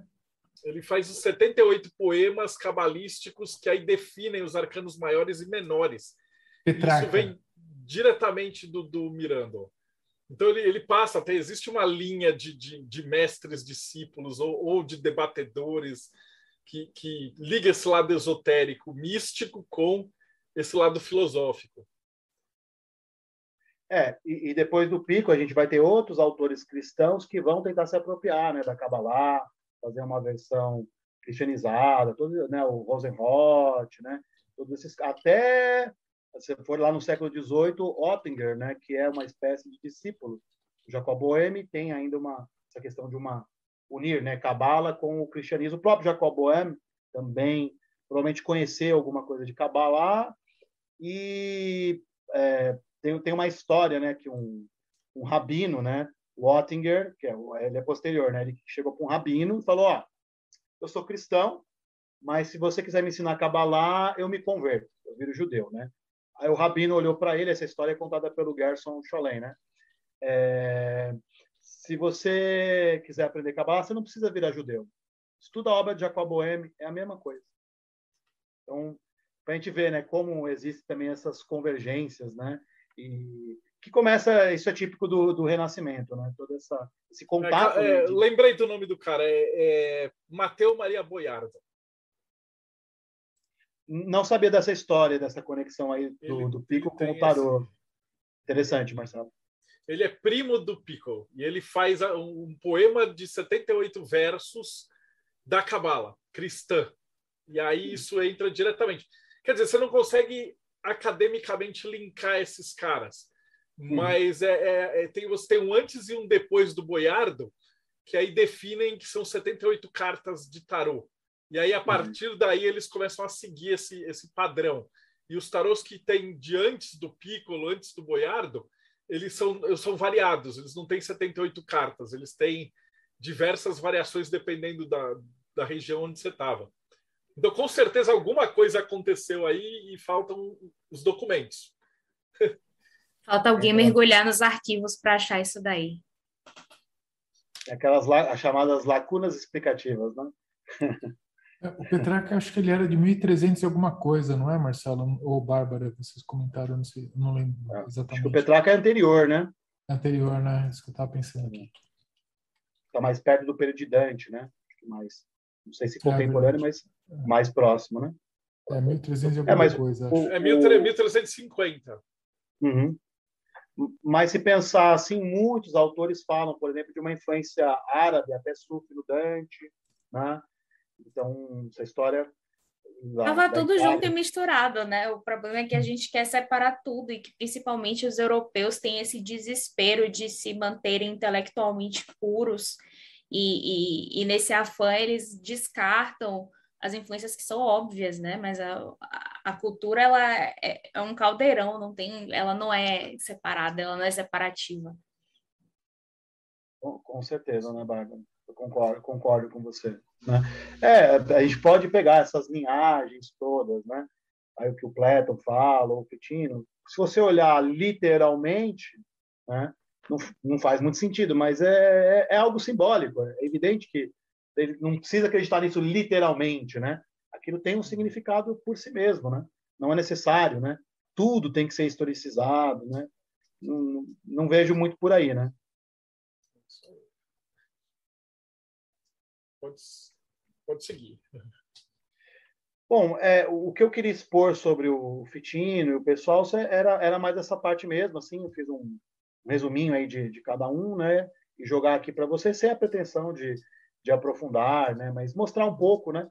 Como todas essas correntes estavam circulando ali no Renascimento e, e como tudo isso ainda né, no, nos influencia de certa forma, já que ainda se discute né, uma filosofia perene, etc., uma tradição primordial, né, de alguma forma, isso vem do, do Renascimento. Né? E aí, se vocês me permitirem, eu queria aqui no finalzinho fazer uns merchans aqui de algumas claro. coisas. É, o objetivo mesmo dessas palestras, desses convites, é, na verdade, é como o Thiago fala, a gente quer trazer os caras para fazer parte do problema. Não é para explicar o que está acontecendo. Você vai dar mais uma peça do quebra-cabeça. Essa aqui é a entrevista 306. Nossa. Então significa que tem mais 305 partes do quebra-cabeça que vai juntar tudo. Acho que o Ivan e o, e o Thiago querem, querem falar. É, eu queria saber a sua análise da, no contexto de como é que a Renascença, que tem toda essa essa influência né, hermética, platônica, da filosofia perene, como é que foi se transformar no que a gente teve depois, no sentido daquela, por exemplo, aquele conceito lá da dupla, dupla não sei como é que fala, dupla verdade, de que tem a verdade da religião e a verdade da ciência, e aí uhum. foi indo para o lado da ciência só e foi meio que se esquecendo desse outro lado. O que, que aconteceu aí no meio do caminho? Cara, excelente, Thiago. Essa pergunta tem a ver com o meu tema de pesquisa, assim, diretamente, né? O Fitino, ele começa a perceber que está havendo um divórcio. Filosofia está indo para um lado, teologia está indo para o outro, a ciência está indo para outro, e o Fitino ele luta para mantê-las unidas. E aí ele acha que o platonismo é o melhor estofo para fazer manter essa síntese né, da filosofia, teologia e, de certa forma, a ciência. Mas nós sabemos, historicamente, que o divórcio vai acontecer. Ele começa no, no Renascimento. Né? Vou dar um exemplo. Você pegar as obras de Galileu, ele ainda assina Galileu Galilei, filósofo natural. Ele não assina como físico. Mas depois vai haver essa separação. A física é uma coisa, filosofia da natureza é outra. O Fitino, As caixinhas que a Bárbara falou, né? Exatamente. O Fitino ainda discute sobre astrologia, o Pico discute a questão da astrologia, ele, não, ele, ele tinha algumas objeções à astrologia, mas nesse período, a astrologia vai para um lado, a astronomia vai para outro. Magia vai para um lado, física vai para outro, química vai para um lado, alquimia vai para outro. Há, há, uma, há uma cisão. Claro que essa cisão, aí fazendo uma análise mais dos historiadores da ciência mesmo, né? O Alexandre Quarreto, esses caras, Existem alguns ganhos, né? A ciência nesse momento ela ela institui uma metodologia empírica, né?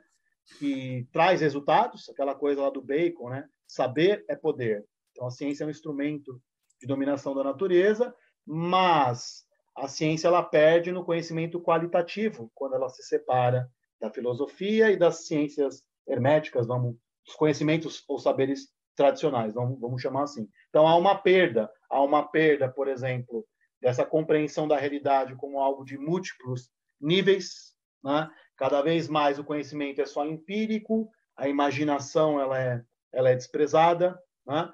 E o romantismo depois eu vejo como a, a tentativa ainda, né, de tentar manter essas coisas unidas, né? Então uma filosofia da natureza simbólica. Esses caras todos do romantismo, eles estão dialogando com Fitino, Jacob Boehme, que é o caso do Schelling, do Novalis, todos esses caras, os, o Goethe, em certo sentido, apesar do Goethe não ser exatamente um romântico, mas ele estava preocupado. E aí que o materialismo ele se torna forte, o racionalismo, né? Você pegar, por exemplo, Kant, que é o, é o símbolo né, do filósofo iluminista, ele vai dizer que Swedenborg, né, é um louco. Fala, não, Sonnenberg é um, é um alucinado, essas visões aí dele, essa coisa das correspondências, né? É tudo loucura. Então a gente já percebe que há uma realmente a cisão ela vem e isso se projeta para nós agora, né? Aí, como eu disse lá no começo, eu, eu também acredito, já dou a palavra para o Ivan, né? Eu também acredito que é,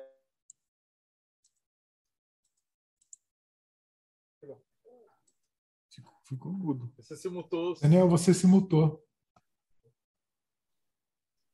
Acho que não fui eu mesmo, não. Mas não sei se alguém pode me mutar ou só eu mesmo? Você. Então, ok.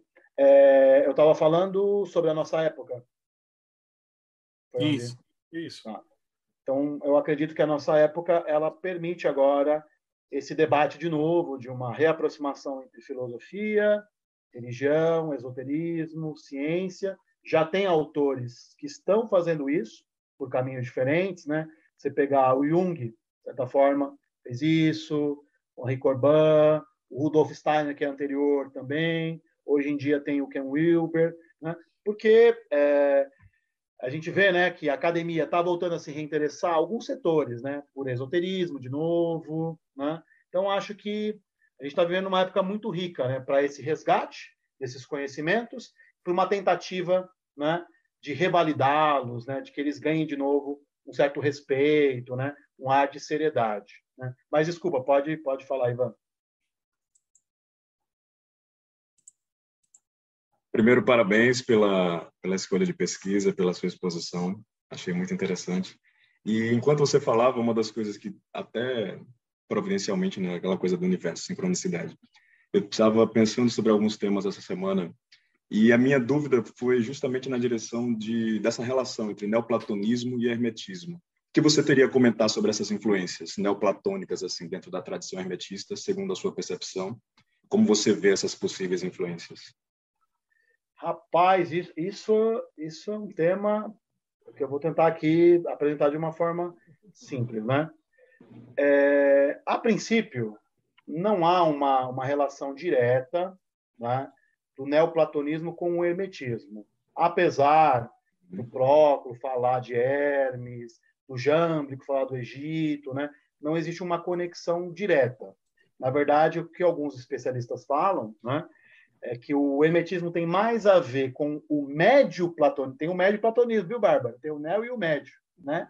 Que é uma, uma versão anterior, por exemplo, Plutarco seria um médio platônico, né? Então, o hermetismo teria mais afinidades com o médio platonismo e o estoicismo do que com o neoplatonismo.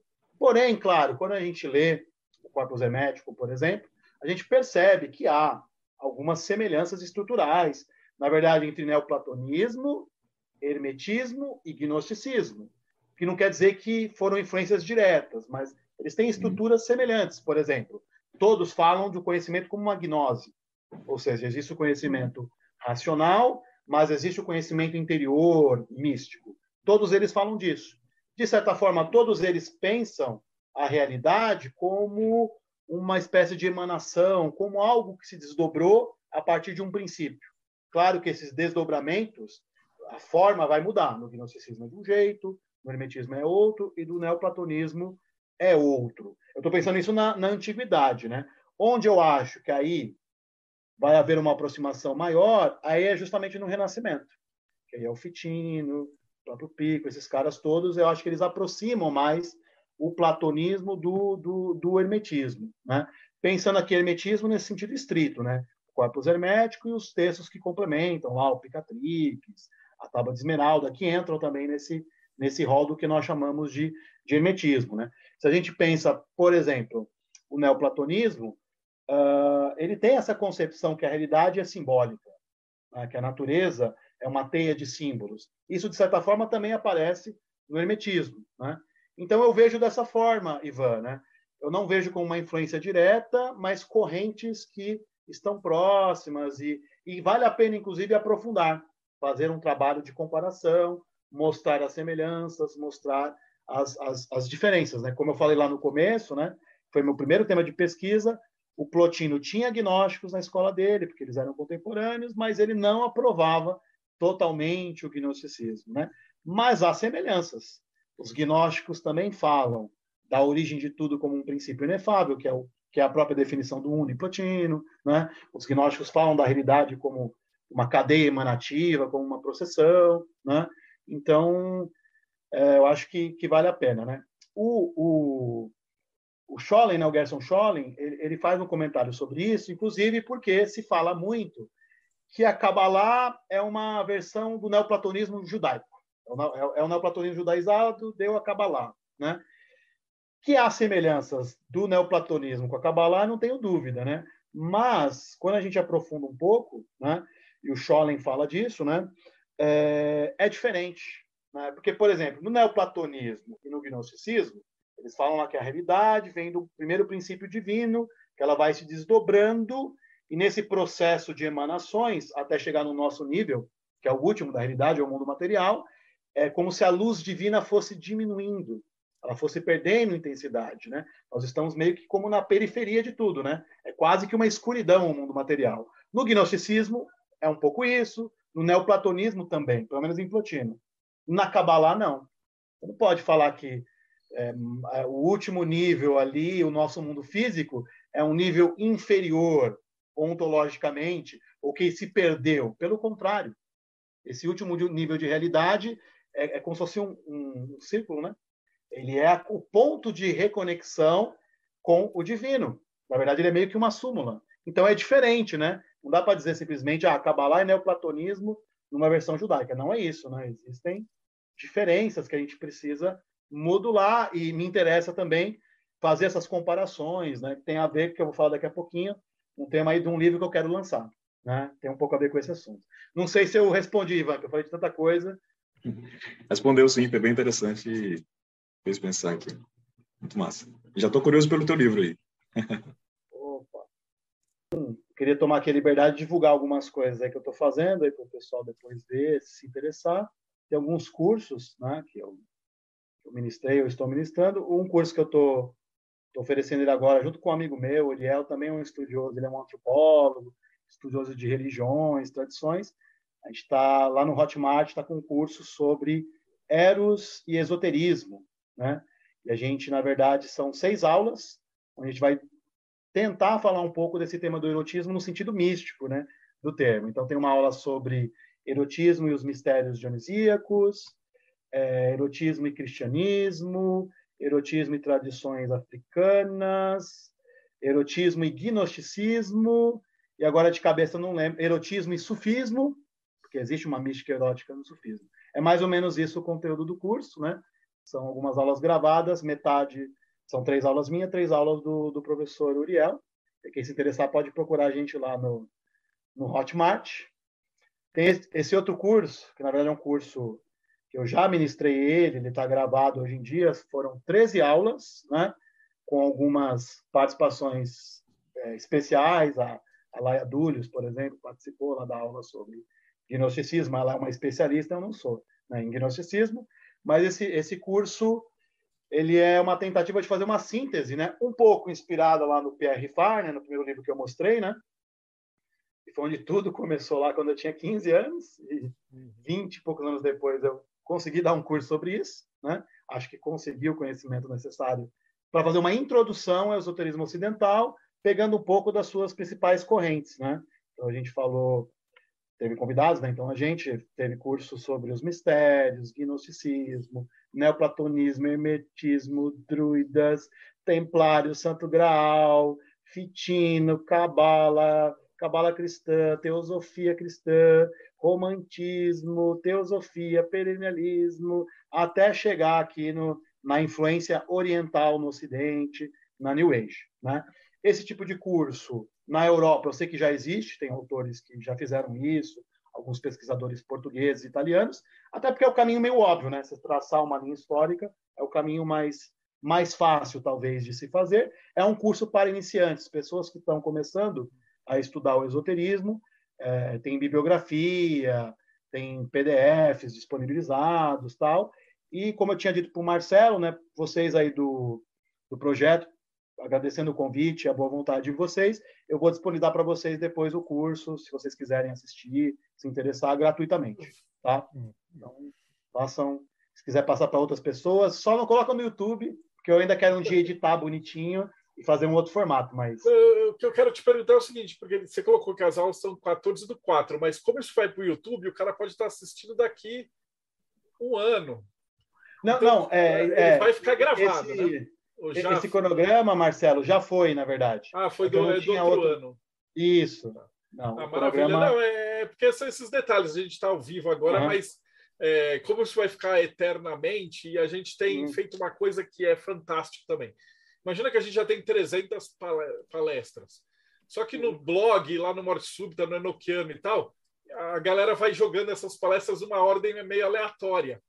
Porque uhum. o pessoal descobriu que às vezes, tipo, eu assisto essa palestra e de repente eu vejo uma palestra de um outro professor sobre enteógenos, e aí o cara assiste as duas no mesmo dia e junta na, na cabeça da pessoa, e você faz umas conexões que você às vezes não esperava, cara, porque a gente está juntando tanto especialista, falando de, de tanta parte do quebra-cabeça, que às vezes duas palestras que parecem que não tem nada a ver uma com a outra explode a cabeça. Então várias pessoas vêm e comentam isso, né? E como a gente está jogando, então isso vai para o YouTube, vai para o Vimeo, depois ele vai para o Spotify, aí vai para a Apple, vai para um monte de coisa, e depois vai para os blogs. Então isso vai ficar circulando e misturando com as outras. Né? Então é legal de colocar que se você está assistindo isso agora, vai ter o link aqui embaixo na descrição e, e esse curso está valendo. Ok. Ótimo, ótimo. Então, e aí, como eu disse, Marcelo, eu vou depois é, presentear vocês, aí vocês vejam o que façam, né? Se vai ser útil ou não, ou, ou para passar para outras pessoas, né? Então vem aquele jovenzinho com o livro do Paulo Coelho, fala, não, faz esse curso aqui que para aprofundar um pouquinho mais, tá? Sem desmerecendo o Paulo Coelho, é... nada disso, né? Mas muita gente começou, né, pelo Paulo Coelho a se interessar por esses assuntos, né, magia, etc. É, passando aqui, esse é o, o livro que eu quero que eu quero lançar, né? Que eu dei esse, que é o nome do meu blog também, né? Teosofia Perenes, né? É, eu sei que esse termo teosofia ele está bastante gasto, bastante polêmico, ou filosofia perene também são termos que muitos autores falaram disso e não necessariamente estão dizendo a mesma coisa, mas eu escolhi o tema, né? Eu falei que, né? E no livro eu justifico a escolha desse termo, o que, eu quero dizer com isso, né? Não estou dizendo, não é a mesma coisa que a Blavatsky ou René Guénon, né? A minha leitura, né? Claro, não quero me comparar com eles. E esse livro, na verdade, eu fiz o quê? Ele é uma coletânea, né?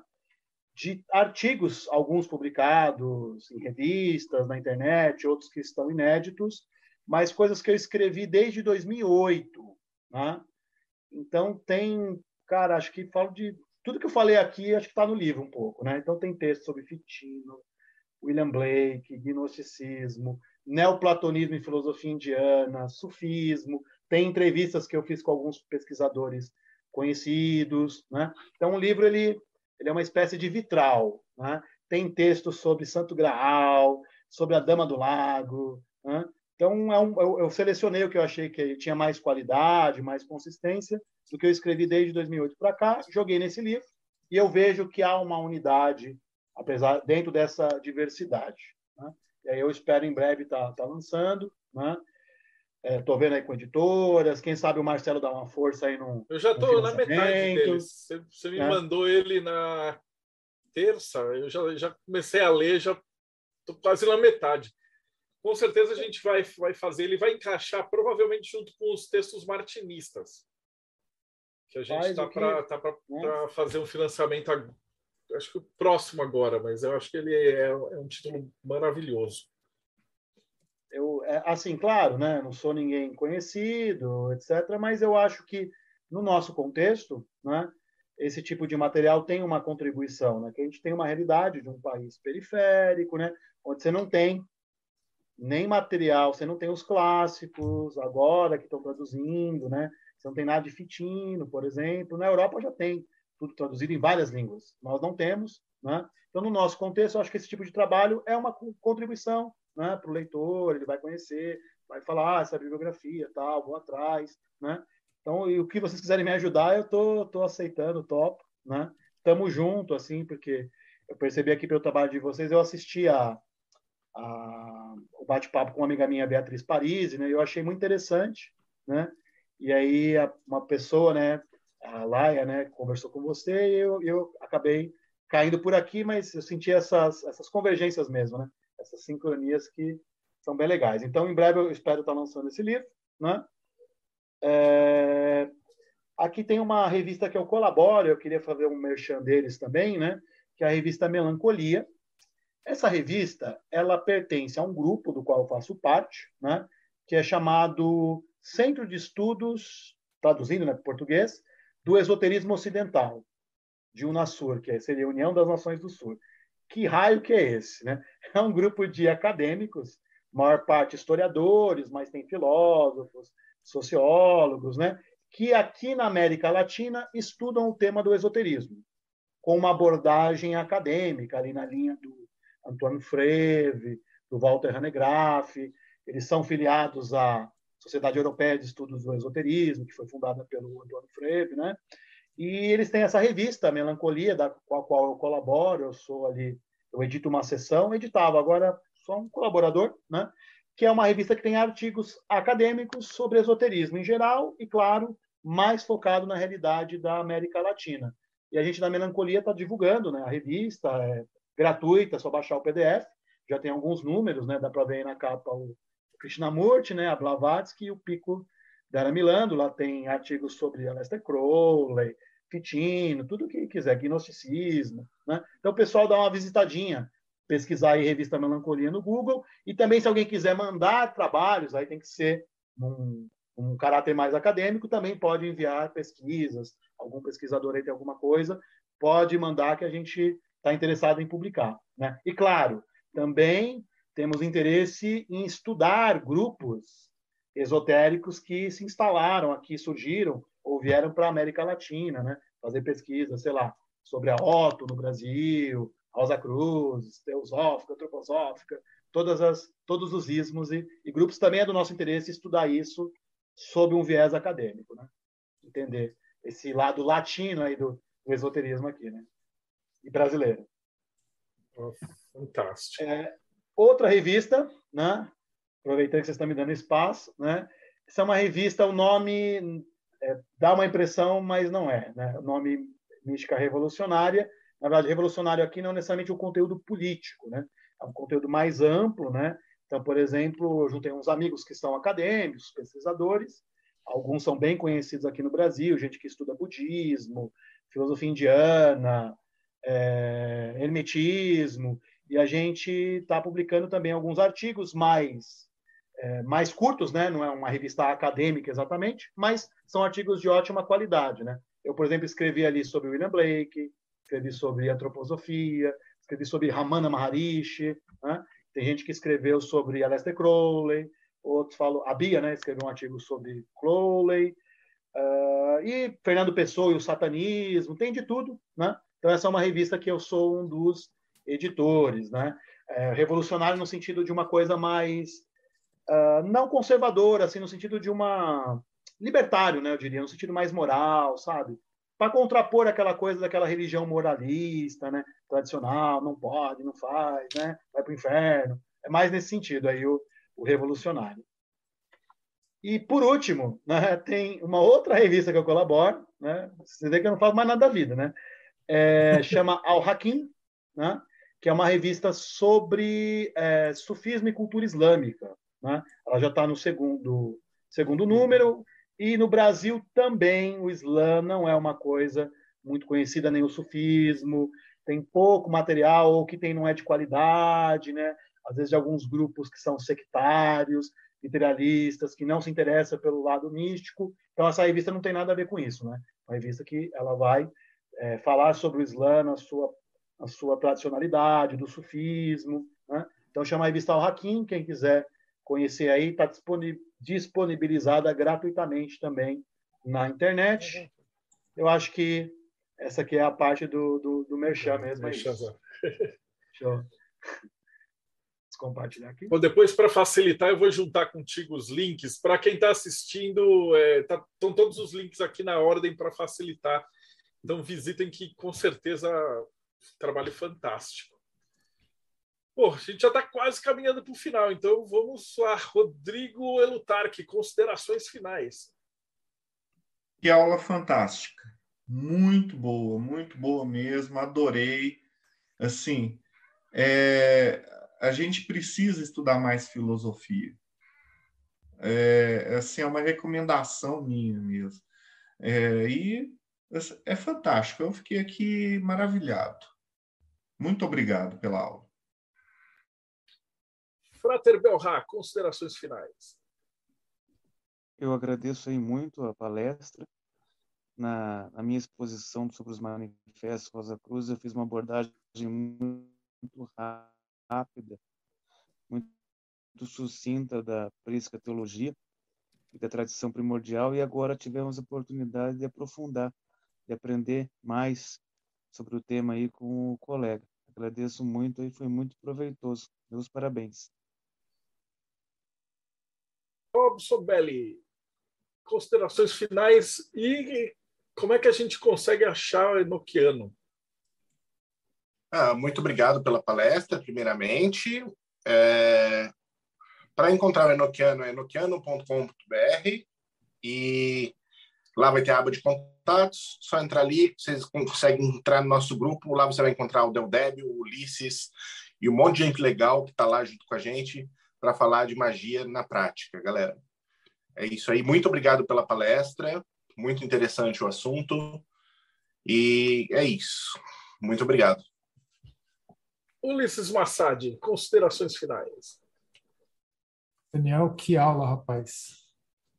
Praticamente todos os assuntos que você abordou, todos os personagens que você comentou são, são personagens que eu tenho interesse em estudar e eu vejo quão pouco eu conheço do assunto. Então, eu estou maravilhado aqui. É, tem interesse aí no, no teu curso, o teu livro, assim que sair, vou, vou querer adquirir com certeza. E parabéns, rapaz. Hoje estou assim extasiado aí com, com o que eu ouvi. Muito bom. Parabéns. Bárbara, considerações finais e na Eclésia Babylon, vocês estudam Pico de la Mirandola? Uh, então, sempre que tem filosofia no meio, eu coloco as manguinhas de fora, né? Porque eu amo. É, talvez se não tivesse feito letras, teria feito filosofia, são irmãs, né? É, foi excelente a palestra, como eu disse no início, é um dos meus períodos históricos favoritos, é extremamente fascinante. E aí, como o Marcelo falou, a gente ficou, eu fiquei fritando também, fazendo várias conexões, né? E a gente não necessariamente vai estudar Piccolo, mas quem está na Eclésia Babylon com certeza vai estudar neoplatonismo em algum momento, porque faz parte do, da história do gnosticismo, e a Eclésia Babylon é uma instituição religiosa gnóstico-telêmica, a nossa divindade central é Babylon, e a gente faz muitas atividades, alguns ritos online e agora presenciais também, então se vocês têm interesse em Telema, é, eu convido vocês a conhecerem nosso trabalho, nosso site é esse daqui, 4gsanctuary.com. A gente tem um canal no um chat no Telegram muito legal também.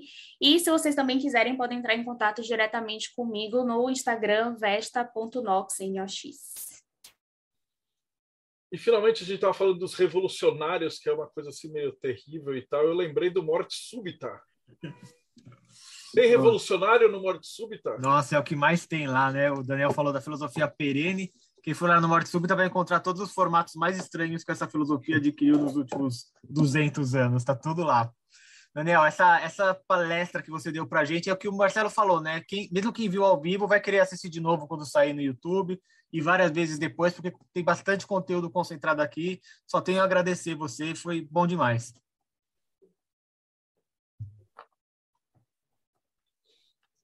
Daniel, cadê o. Agora eu passei todo mundo. Daniel, Não, faltou quero... falar do Projeto Mayhem. Ah, o que é o Projeto Mayhem? Cara, o Projeto Mayhem, agora que eu vi essa aula do Daniel, eu lembrei. O Projeto Mayhem, provavelmente, o Marcílio fazia a mesma coisa. Ele juntava os caras da época e eles ficavam filosofando e traduzindo as coisas e publicando e tal. E o Projeto Mayhem é isso. É, Só que a gente tem internet e Zoom. Então, o Marcílio, ele nunca ia conseguir falar com o cara que estava morando na Pérsia e tal. Aqui a gente conversa com o cara que está no Japão e junta e, e faz uh, os posts e as, uh, os artigos e tudo isso. E a gente tem, uh, nesse último nesse último nesses últimos três anos, a gente está focando na revista Hermetismo. Né? Então, o Mayhem, Rodrigo, você vai ter que falar alguma coisa para a câmera filmar você. É, essa é aqui a revista Hermetismo. Aí tem o ISPN aqui em alguma parte aqui desse negócio. Daniel, é que é, assim como você tem, tinha vários caras que escreviam e escrevem vários textos e tal e não tinham de publicar, né? Porque aí você vai vir e fala assim, eu queria dar uma referência acadêmica assim do meu texto, aí tava lá www.blogspot barra é, index. Sei, e fica ruim. Então a gente fez toda uma estrutura com o ISBN, uh, publicamos então a cada trimestre, então a galera escreve, manda os textos para a gente, a gente reúne texto de todos os tipos possíveis que você imaginar, vai de, desde sufismo, budismo, telema, satanismo, e aí a gente publica os melhores daquele trimestre e quem assina o Mayhem recebe a revista física em casa, né? É, como a maioria dos, das pessoas que escrevem já tem sites e tudo, então isso está disponível gratuitamente e tal. O que você paga é para você receber a, a, o livro físico, porque a maioria da galera do Mayhem gosta de papel, cheiro de livro novo, não tem como. Manusear papel e tal. Então, essa, essa é a proposta. Então, conhecimento o Mayhem distribui gratuitamente. Como vocês estão vendo, esse é o episódio 306. Então, deve dar mais ou menos umas 600 horas de bate-papo cabeça, você se divertir aí nas entrevistas, né? E quem quiser nos ajudar, a gente tem a hospitalaria, que a gente cuida de algumas ONGs e algumas instituições de caridade, junto da nossa loja maçônica, e a revista é para o pessoal. Então, quem quiser participar ou conhecer é projetomayhem.com.br ou catarse.me barra TDC. Ô, Daniel, só tenho que te agradecer, cara. Foi maravilhoso e você com certeza vai vir mais vezes. E essa galera que escreve as coisas com você nas revistas, pode intimar os caras para eles virem fazer palestra também, para dar espaço para eles. É, agradecer mais uma vez, Marcelo, vocês todos. Eu, só quando eu reassisti, eu sempre fico achando que foi horrível, que eu me confundi, que eu esqueci, que eu falei demais ou falei de menos. Nunca, só depois que eu ver, mas de qualquer forma, eu agradeço a, a oportunidade, a boa, a boa vontade muito bacana o que vocês estão fazendo, né? Juntando tanta gente, disponibilizando tanto material, tanto conteúdo para tantas pessoas, né? E então vocês estão de parabéns. Nós estamos numa sintonia eu também. Pense por esse caminho, né? De sempre o outro, sempre compartilhar, né? Sempre tornar fácil. Claro que cada um tem que se esforçar também, mas a gente pode fazer a nossa parte, aí né? o outro faz a dele e dá, e dá tudo certo. Então, muito obrigado mesmo. E contem comigo. E, cara, tem uma multidão aí de gente para indicar, se vocês quiserem aí. Pode escolher o assunto aí, que tem uns caras nervosos. Né? Não é meu caso, eu me vejo mais como o amigo da galera, é o cara que junta os outros. Né? Mas esse cara também tem um papel, então tá valendo. Obrigado. Fantástico. E eh, também agradecendo vocês que assistiram a gente até agora. Então, não esquece, segue o canal. A gente passou 20 mil visitantes do YouTube inscritos essa semana. Eu até esqueci de avisar para comemorar. Então, vamos agora à próxima etapa, 50 mil. Aê. Com a ajuda de vocês vai dar certo. Segue o canal, toca o sininho e a gente se vê aí no próximo Bate-Papo Mayhem.